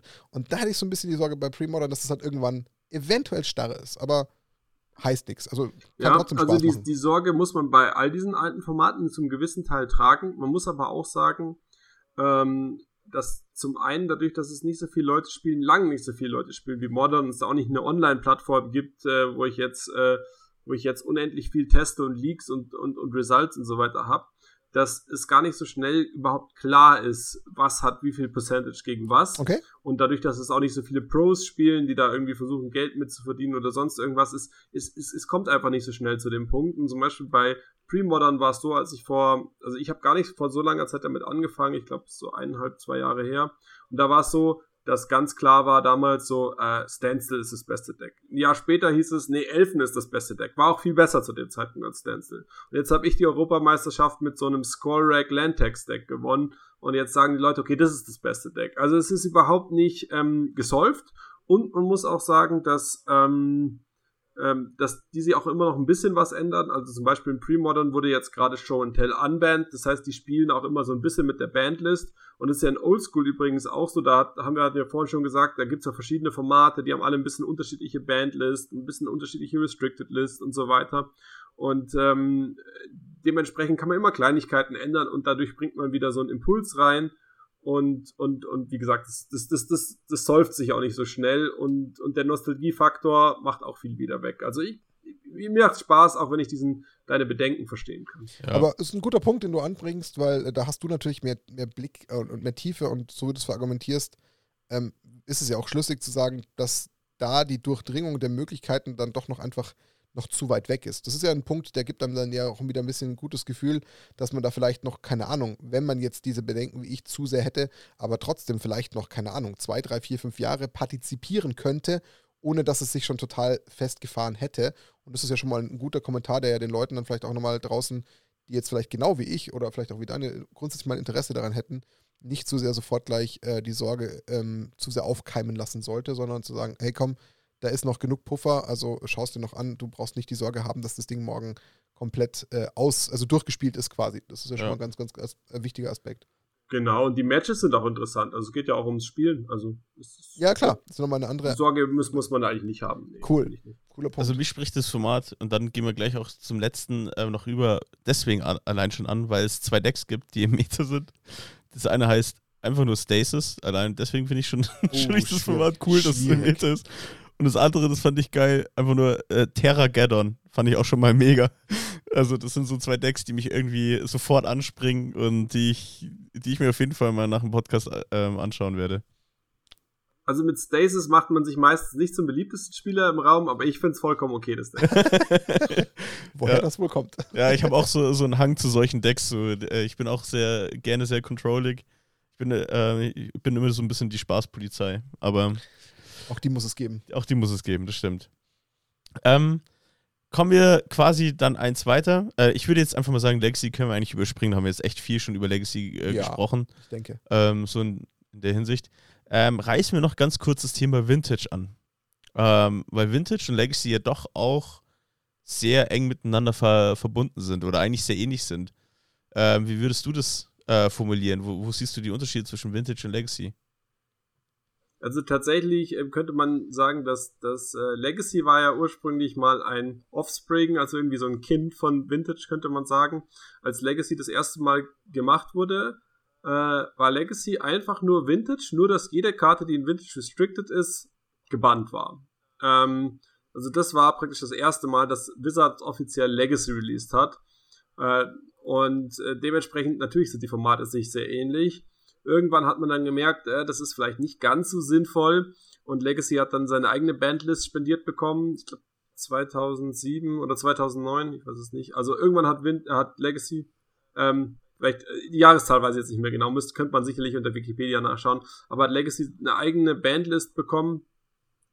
Und ähm, natürlich, dass der, der Cardpool ist natürlich auch sehr ähnlich, außer dass ich halt diese Restricted-Karten in Vintage habe und das ist auch der, der Hauptunterschied, dass ich sowas wie Black Lotus und die Moxe und äh, Ancestral Recall, Time Twister, Time Walk, Library of Alexandria, wobei die, glaube ich, sogar mittlerweile gar nicht mehr restricted ist, aber also all diese, all diese Karten ähm, Vielleicht habe ich jetzt auch was Falsches ja. gesagt, aber es ist auf jeden Fall auch eine powervolle Karte. Ähm, all diese Karten, die kann man spielen. Und ähm, wenn man das, ich sag mal, da spielt auch wieder Nostalgie eine, eine Rolle, wenn man diese Karten besitzt, äh, kann ich voll verstehen, dass ich dann auch meinen Black Lotus spielen will.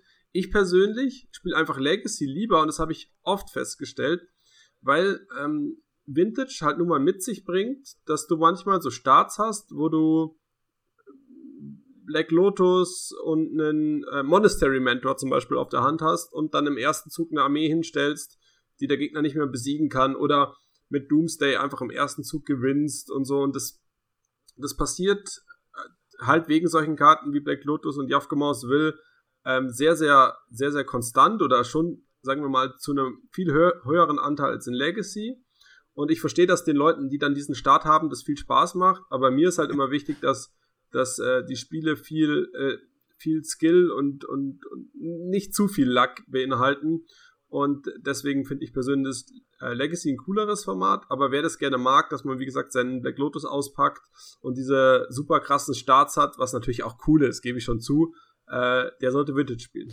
Ja. Aber also, ich kann ja nur für mich sprechen, bitte verprügel auch mich nicht für diese Worte, aber es ist doch der größte Quatsch der Weltgeschichte, wenn ich mir bewusst also ich kann nur für mich sprechen, ein, ein Format suche, wo ich hinfahre, wo ich tendenziell fünf, sechs Runden spielen kann und gefühlt jedes Spiel in Turn 0 gewinne und dann nach drei Minuten vom Tisch gehe und mich dann einfach nur wie ein, ein, ein Schneekönig freue, dass ich halt jetzt meine fünf Wins abgestaubt habe. Das ist doch nicht so ein Zweck von Magic. Ich will doch was, ich will doch, wie du schon sagst, Marc, ich will mich doch messen, ich will doch schöne Spiele haben, ich will doch da Tiefe, ich will mich doch da battlen, ich will doch da, ich will doch da irgendwie, keine Ahnung, 1-1 äh, stehen und dann schauen, dass das zweite Spiel irgendwie für mich äh, gewinne, vielleicht gerade wieder irgendwie äh, das Pendel auf meine Seite hole, dass, dass ich vielleicht auch mal ein schnelles Match gewinne. Okay, cool, dass es irgendwie 0-1 gegen mich steht und das zweite Match gewinne ich Turn 3.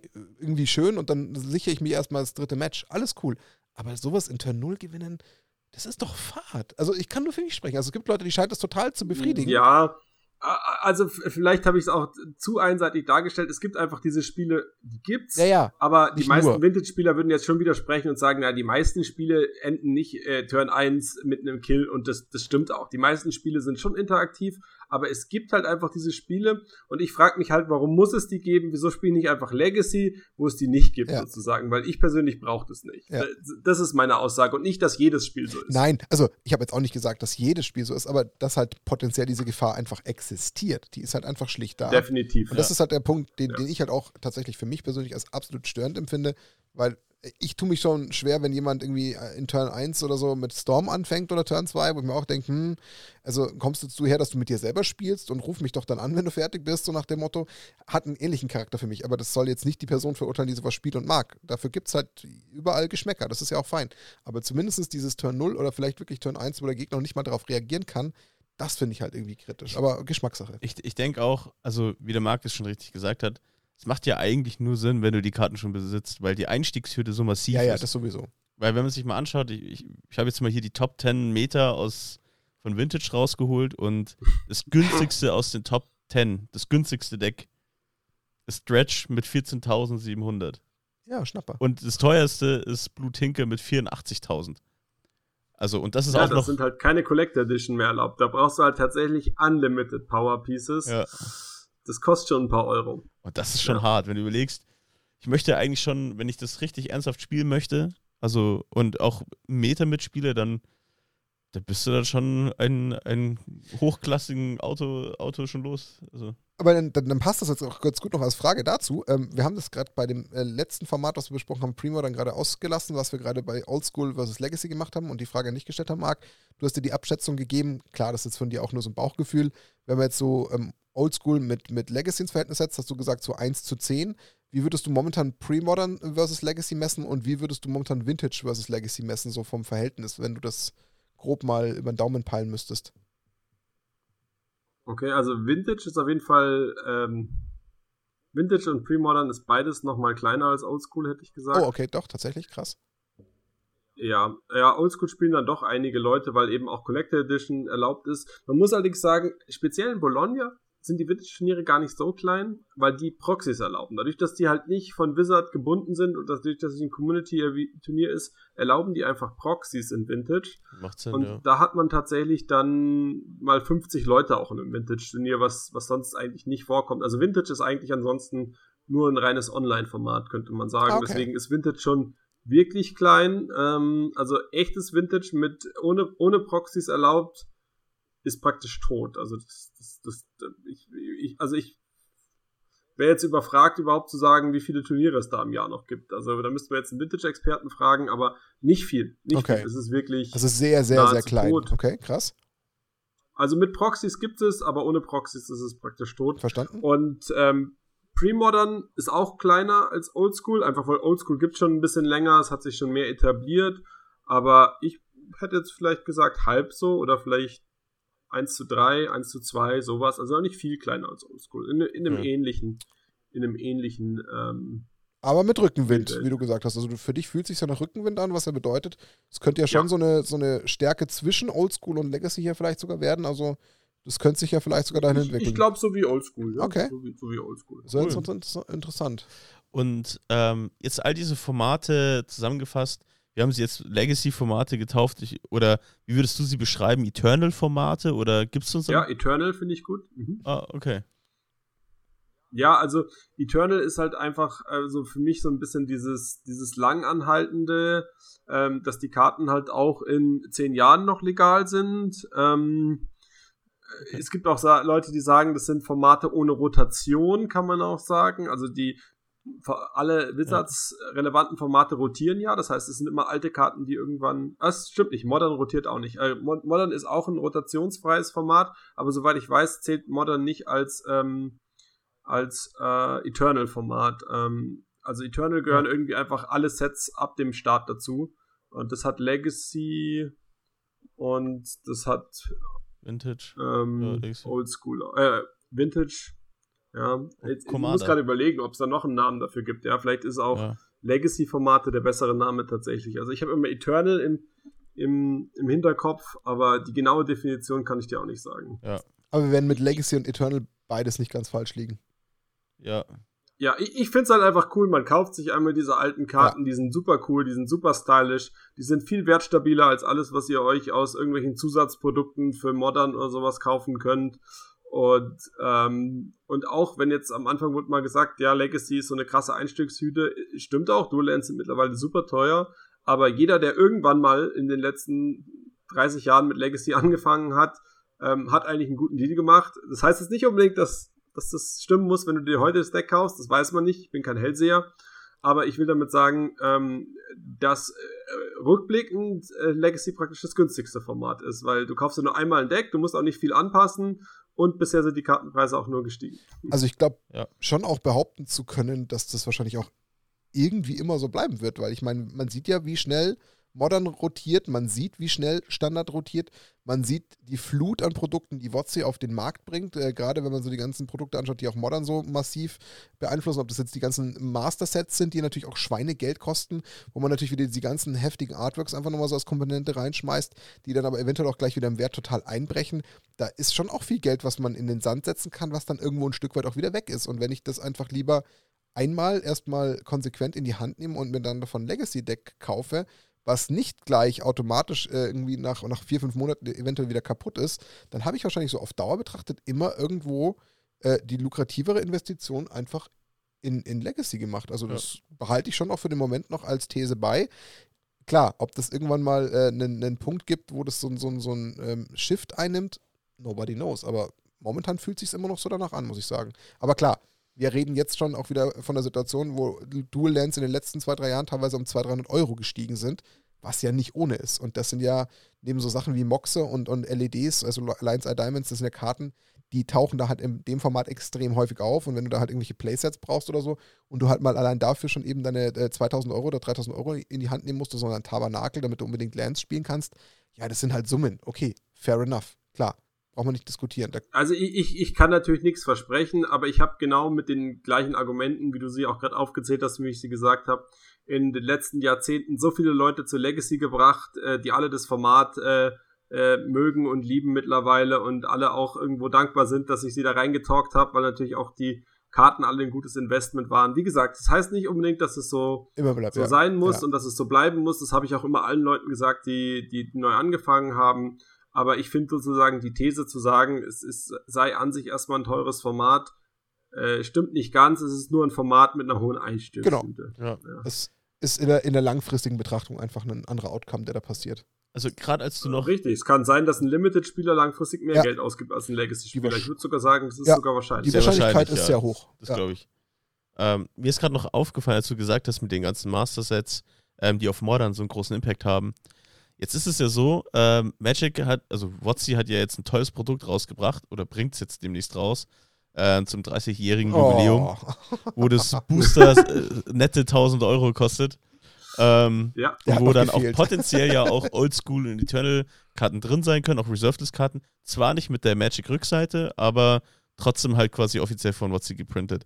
Glaubst du, das werden Karten sein, die äh, legal werden in den jeweiligen Formaten? Also, dass ähm, die Communities von Vintage, von Oldschool und so weiter sagen, ja, okay, die dürft ihr auch spielen? Also ich befürchte schon. Ich finde dieses Format, genau wie du sagst, total Geldschneiderei und, und, und echt unverschämt. Also, wenn man das mal vergleicht, es gab ja mal diese Collector Edition, die mittlerweile sehr teuer ist. Ich glaube, der, der Verkaufspreis, der empfohlene, war irgendwie 50 Dollar oder 100 Dollar, eins von beiden. Und da hat man praktisch das komplette Alpha-Set bekommen, oder Beta besser gesagt. Also, ein Alpha hatte ja kein Volcanic Islet, das war da auch mit drin. Also, das komplette Beta-Set. Ähm, in, in, in Form von so einer Box äh, mit ein bisschen anderen Ecken und ein bisschen anderen äh, Rückseite, also so ähnlich wie das, äh, was mhm. Wizards da jetzt auch auf den Markt schmeißt, aber halt als Collector-Set für einen, für einen normalen Preis. Jetzt verlangen sie im Endeffekt, also meiner Meinung nach sind die Preise, die sie jetzt da rausschmeißen, sind angelehnt an die Karten, was Collector Edition heute kostet. Also äh, ein Mox, den du praktisch dann aus diesem neuen Produkt rausziehst, der wird vielleicht so ähnlich, also so stellen die sich das von Wizard vor, denke ich mal, so ähnlich teuer sein wie ein Collector Edition Mox. Und ich befürchte, ähm, dass, die, dass die Communities sagen werden, ja, wir, wir erlauben diese Karten. Ähm, ich finde es natürlich erstmal gut, dass man viele Karten erlaubt, aber ich finde es tatsächlich nicht so gut, äh, dass man, dass man Wizards bei diesem Produkt äh, da, da, unterstützt, weil ich finde, das, das ist eigentlich schon fast eine, eine Verarschung dieses Produkt. Ja, zumal. Das sind ja nicht mal turnierlegale Karten, also. Zumal es ja auch ja. Booster sind, wo du ja zufällig was ziehst. Ja. So, das ist ja noch das Verrückte an der Sache. Ja, das stimmt. Ja. Genau. Also es ist, es ist für alle, die es nicht wissen, es ist, es ist einfach ähm, Alpha oder Beta als eines dieser ersten Sets. Ähm, es sind ein paar Karten gebannt, also die praktisch gebannt wurden aus ethischen Gründen, die, die auch nicht mehr auf Turnieren gespielt werden dürfen. Ich glaube, das ist sowas wie Crusade oder so dabei. Ähm, und äh, und es sind alle Dual Lands sind doppelt so oft dabei. Also es ist praktisch wie das Originalset, nur mit 10 extra Rares und die 10 extra Rares sind einfach nochmal die 10 Dual Lands. Also es ist doppelt so viel Chance, ein Dual Land zu ziehen, aber du kannst auch einfach vier komplette Schrott, Schrott Rares für 1000 Euro kaufen und meiner Meinung nach, selbst wenn du gute Rares ziehst, sind ja nur Proxys. Also ja. äh, selbst Wizards sagt, das sind, das, das sind praktisch nur Proxys. Und dann frage ich mich halt ernsthaft, Wieso erlauben die Communities, und das frage ich mich zum Beispiel bei Oldschool echt oft, Oldschool erlaubt oft keine Proxys. Dann denke ich mir immer, wieso eigentlich nicht? Wieso erlaubt ihr nicht einfach High-Quality-Proxys? Dann können alle Leute mitspielen, jeder kann mal das Gefühl haben, Black Lotus zu haben, ohne dass er jetzt für Collector Edition gleich 5000 Euro ausgeben muss. Und genauso sehe ich das auch. Das sind Luxus-Proxys.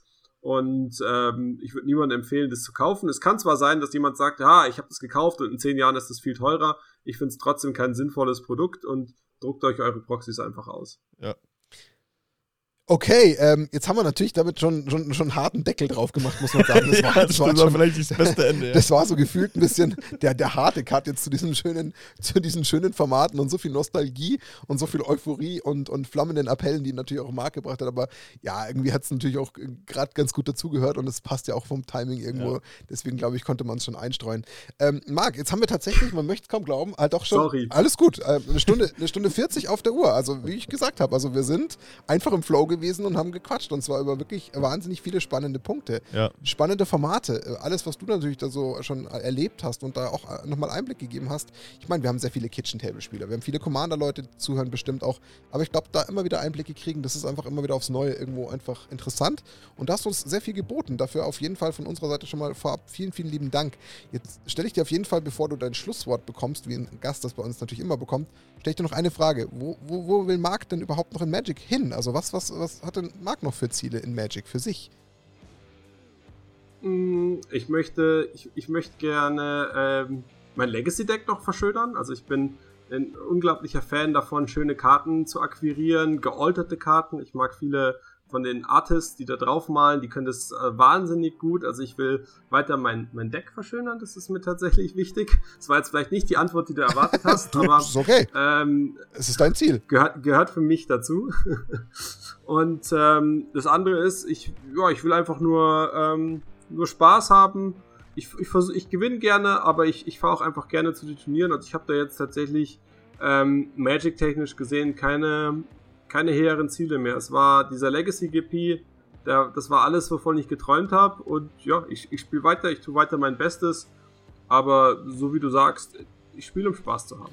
Coole Antwort. Ähm, ich meine, man kann es ja verstehen. Also, wenn man das schon erreicht hat und das irgendwie gefühlt ein, ein fast gefühlt unerreichbarer Bucketlist-Punkt war, den man jetzt schon abhaken kann, dann entspannt, ja, dann entspannt es natürlich äh, extrem und dann ist es natürlich sogar äh, zuträglicher, weil du das Ganze natürlich entspannter angehen kannst. Deswegen coole Sache. Und ja, also äh, es ist immer schön, wenn man Leute hat, die für solche Formate so brennen und da so, äh, ich sag jetzt mal, klassischer ähm, Influencer sind oder, oder ähm, ja, jemand, die versuchen halt einfach wie ein Ambassador das Ganze natürlich äh, zu leben und als Aushängeschild zu vertreten. Und das wird auch, wie du es schon gesagt hast, mit Sicherheit einer der Hauptgründe sein, warum du da gewotet wurdest.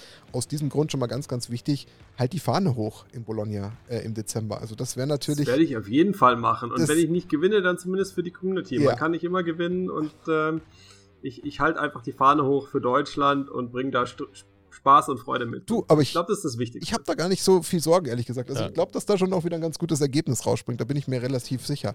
Ähm, dann dann lasse ich dir auf jeden Fall, lieber Marc, jetzt auch gerne noch mal ein paar abschließende Worte. Also egal, was du loswerden möchtest. Ähm, ja, gib noch mal kurz was von dir, was du vielleicht noch abschließend sagen möchtest ja, also zum einen kann ich nur noch mal wiederholen, dass diese alten Formate sind wirklich der Hammer. Und wenn ihr damit irgendwas liebäugelt, probiert es ruhig mal aus. Ich ähm, mit Freunden und so weiter, ich kann auch empfehlen, dass wenn man dann merkt, oh, das Deck ist zu teuer, da kosten vier Karten jeweils 500 Euro, dann proxt euch die einfach mal, kauft euch den Rest vom Deck, was auch immer, spielt einfach damit, habt Spaß, es ist ein Produkt, das ist, das ist da, das gibt's, es, es, es macht Spaß, man muss nicht unendlich viel Geld ausgeben. Und ich persönlich brenne dafür, ich, ich liebe es, mich mit Freunden hinzusetzen und diese alten Karten an alten Formate und jeder denkt, ja, da kommt auch immer wieder irgendwas Neues, man muss sich da nicht über Stagnation äh, Gedanken machen. Äh, das kann ich nur empfehlen. Das andere, was ich empfehlen kann, was ich an alle Zuhörer weitergeben möchte, auch wenn ihr jetzt nicht Hardcore Legacy Grinder oder sowas seid, fahrt doch mal zu so einem Community-Event, zum Beispiel nach Bologna oder zum Beispiel noch, noch mehr Community könnte man sagen, weil jetzt diese Euro europäische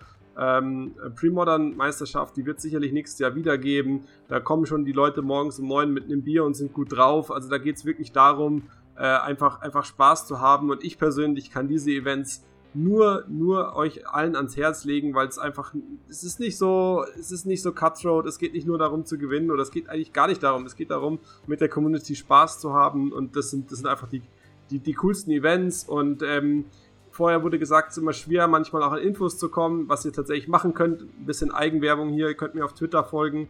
Pemmen, vielleicht ist einer von euch mein tausendster Follower, ich bin da gerade ganz knapp dran. Ähm, und ich poste da immer Decks und Events und alles, also da kriegt ihr auch ein bisschen was mit. Äh, ja, würde mich, würd mich freuen, äh, ähm, wenn ihr da, wenn ihr euch das vielleicht mal anguckt. Und ja, ansonsten bedanke ich mich einfach nochmal ganz, ganz herzlich, dass ihr mich eingeladen habt. Also ich persönlich hatte eine Menge Spaß, auch über, über die Vergangenheit von Magic zu reden, wie meine Anfänge und so weiter waren. Das sind natürlich alles total coole Erinnerungen. Ich hoffe, ihr habt auch alle coole Erinnerungen an die Anfänge von Magic und äh, ähm, ja, einfach mal dran zurückerinnern und wenn man mal irgendwie wieder mal Mana Screwed ist oder sich denkt, was ist heute eigentlich für ein Scheißtag, an diese schönen Erinnerungen zurückdenken und mir persönlich gibt es ganz viel. Ja, also wenn es ein Best-of dieses Jahr gibt, dann muss das ins Plädoyer äh, ja. ganz, ganz oben mit rein, weil das sind natürlich ein paar flammende Worte, die man äh, sofort spürt und das ist ja schön. Ähm, also dafür schon mal vielen lieben Dank. Äh, Dani, was, was, hast du denn abschließend zu sagen? Ja, also ich kann mich auf jeden Fall auch äh, nochmal bedanken. Ähm, für die Einblicke, die du uns gegeben hast und ähm, auch für auf jeden Fall deinen sehr, ähm, wie soll ich sagen, äh, sympathischen, bescheidenen Auftritt. Du hast die ganze Zeit erzählt, wie viel Glück du hattest, hier Glück und so weiter, aber ähm, ich bin mir da ziemlich sicher, dass da auch sehr viel Skill dahinter steckt. Ähm, du bist ein sehr, sehr guter Spieler, weil es ist nicht einfach nur pilotieren, sondern äh, man muss auch ein Deck eben gut steuern können, auch einen Plan davon haben, was, äh, was man macht und ähm, es hat mir eine Riesenfreude gemacht, äh, dich etwas besser kennenzulernen. Und äh, du hast auf jeden Fall die Euphorie und die Flammen für einzelne äh, Formate durchaus äh, übertragen, sodass ich mir auf jeden Fall das Terrageddon-Deck bei im Premodern mir anschauen werde. Nice, nice. Ich, ich spiele gegen dich. Ich freue mich drauf. Ja, Marc, dann, dann äh, ergreife ich das Schlusswort. Also auch äh, ähnlich wie, wie Dani geht es mir ganz genauso. Ich meine, wir haben uns ein paar Mal getroffen. Wir haben jetzt nicht so ultra viel geredet. Ein bisschen haben wir immer wieder mal gequatscht. Hat es halt vielleicht einfach nicht ergeben. Es, es kann vielleicht nach dem Podcast nochmal anders werden. Let's see. Ich meine, wir treffen uns wahrscheinlich, wenn du da bist, spätestens in zwei Wochen in Freising. Da freue ich mich eh schon wieder drauf, wenn ich das nächste Mal wieder Legacy spielen darf. Aber alles in allem ähm, bestätige ich, was Daniel sagt. Ich meine, man nimmt dich natürlich ähm, so ein bisschen ich sage jetzt mal, so ein bisschen von der, von der Ferne war, was du schon für Erfolge hattest, dann kommst du da auch immer wieder in Freising an und spielst, dann sieht man da so deine Ergebnisse, da hat man schon so ein bisschen Ehrfurcht und dann weiß man immer so nicht, es gibt ja auch immer wieder ein paar Spielertypen, die sind dann vielleicht so ein Ticken arroganter oder so ein bisschen eigener, aber auch das hast du überhaupt nicht äh, durchblitzen lassen, gar nicht. Ich bin total bei Daniel, sehr viel, äh, wie soll ich sagen, ähm, eigene äh, Demut in einer gewissen Form oder auch irgendwie das Wissen, dass da vielleicht auch mal Glück dabei war, ähm, finde ich schön. Also das hat einfach ein schönes Bild gezeichnet und hat ähm, zumindest hoffentlich äh, den Leuten auch mal die Chance gegeben, so ein bisschen äh, deinen Charakter kennenzulernen, wie da jemand, der so viel Erfolg hat, aber auch damit umgeht. Ja, und dafür hat es sich auf jeden Fall schon gelohnt. Alles, was du aus, aus deinem ganzen Engagement heraus für diese Formate jetzt gerade getan hast, das könnte vielleicht den einen oder anderen noch mal ein bisschen zum Nachdenken bewegen. Wenn das gelungen ist, umso besser. Weil wir freuen uns natürlich auch als, als Leute, die diese Formate mögen, wenn wir die damit verstärken können, die natürlich nicht offiziell Wizard gefördert sind, dann haben wir damit auch einen Beitrag geleistet. Ja, und dann hoffen wir uns, dass wir äh, vielleicht mal beim nächsten Mal irgendwie vielleicht sogar am gleichen Tisch sitzen, äh, wenngleich ich heiden Angst davor hätte, gegen dich zu spielen, aber äh, irgendwann ah, wird es mir, irgendwann wird's mir wahrscheinlich blühen. Ähm, aber wie gesagt, herzlichen Dank, dass du dir auch die Zeit genommen hast, bei uns äh, zu Gast zu sein. Das hat sehr, sehr viel Spaß gemacht. Das war äh, effektiv ja, Nackt und Rosa, Snapcast Episode 74. Äh, zu Gast Marc-Erik Vogt, äh, einer der bekanntesten deutschen äh, Legacy- und äh, vielleicht auch zukünftig Premodern-Spieler, die man so äh, wahrnehmen kann. Mit, dem, mit der Hoffnung, dass er uns natürlich im besten Fall äh, als, als quasi deutsche Community zum Sieg verhilft in Bologna. Wir drücken ganz, 3. ganz fest Dezember. Die Daumen. Genau. Wir drücken fest die Daumen. Richtig. Einschalten vielleicht bei Twitch, wenn es da gestreamt wird, was wahrscheinlich der Fall ist, oder dann nachträglich bei YouTube anschauen. Bei Twitter folgen, haben wir gerade gesagt, Pamman, einfach da auch nochmal folgen. Ja, stimmt. Und dann, ähm, ja. I came to game ist, glaube ich, sogar der offizielle Twitter-Handle, aber unter Pamman finden wir mich auch. Ich glaube, das wird machbar. Zur Not verlinkt man es sowieso nochmal unter YouTube. Also jeder, der äh, bei YouTube gerade das äh, Ganze sich anschaut, kann dann direkt draufklicken. Super. Damit schließe ich die Folge. Ja. Ähm, herzlichen Dank. Wir freuen uns, ähm, wenn ihr beim nächsten Mal wieder einschaltet. Wünschen euch viel, viel Zeit, äh, Spaß. Zeit auch, ja. ja. Ganz viel Zeit, Zeit viel Spaß. Alles, Zeit was jetzt, immer gebrauchen. Alles, was da jetzt noch so kommt, genau. Ähm, bis zum nächsten Mal. Die Schweinchen und Marc sind raus. Wir sagen danke fürs Zuhören. Ciao. Und auf Wiederhören zusammen. Servus. Hasta luego.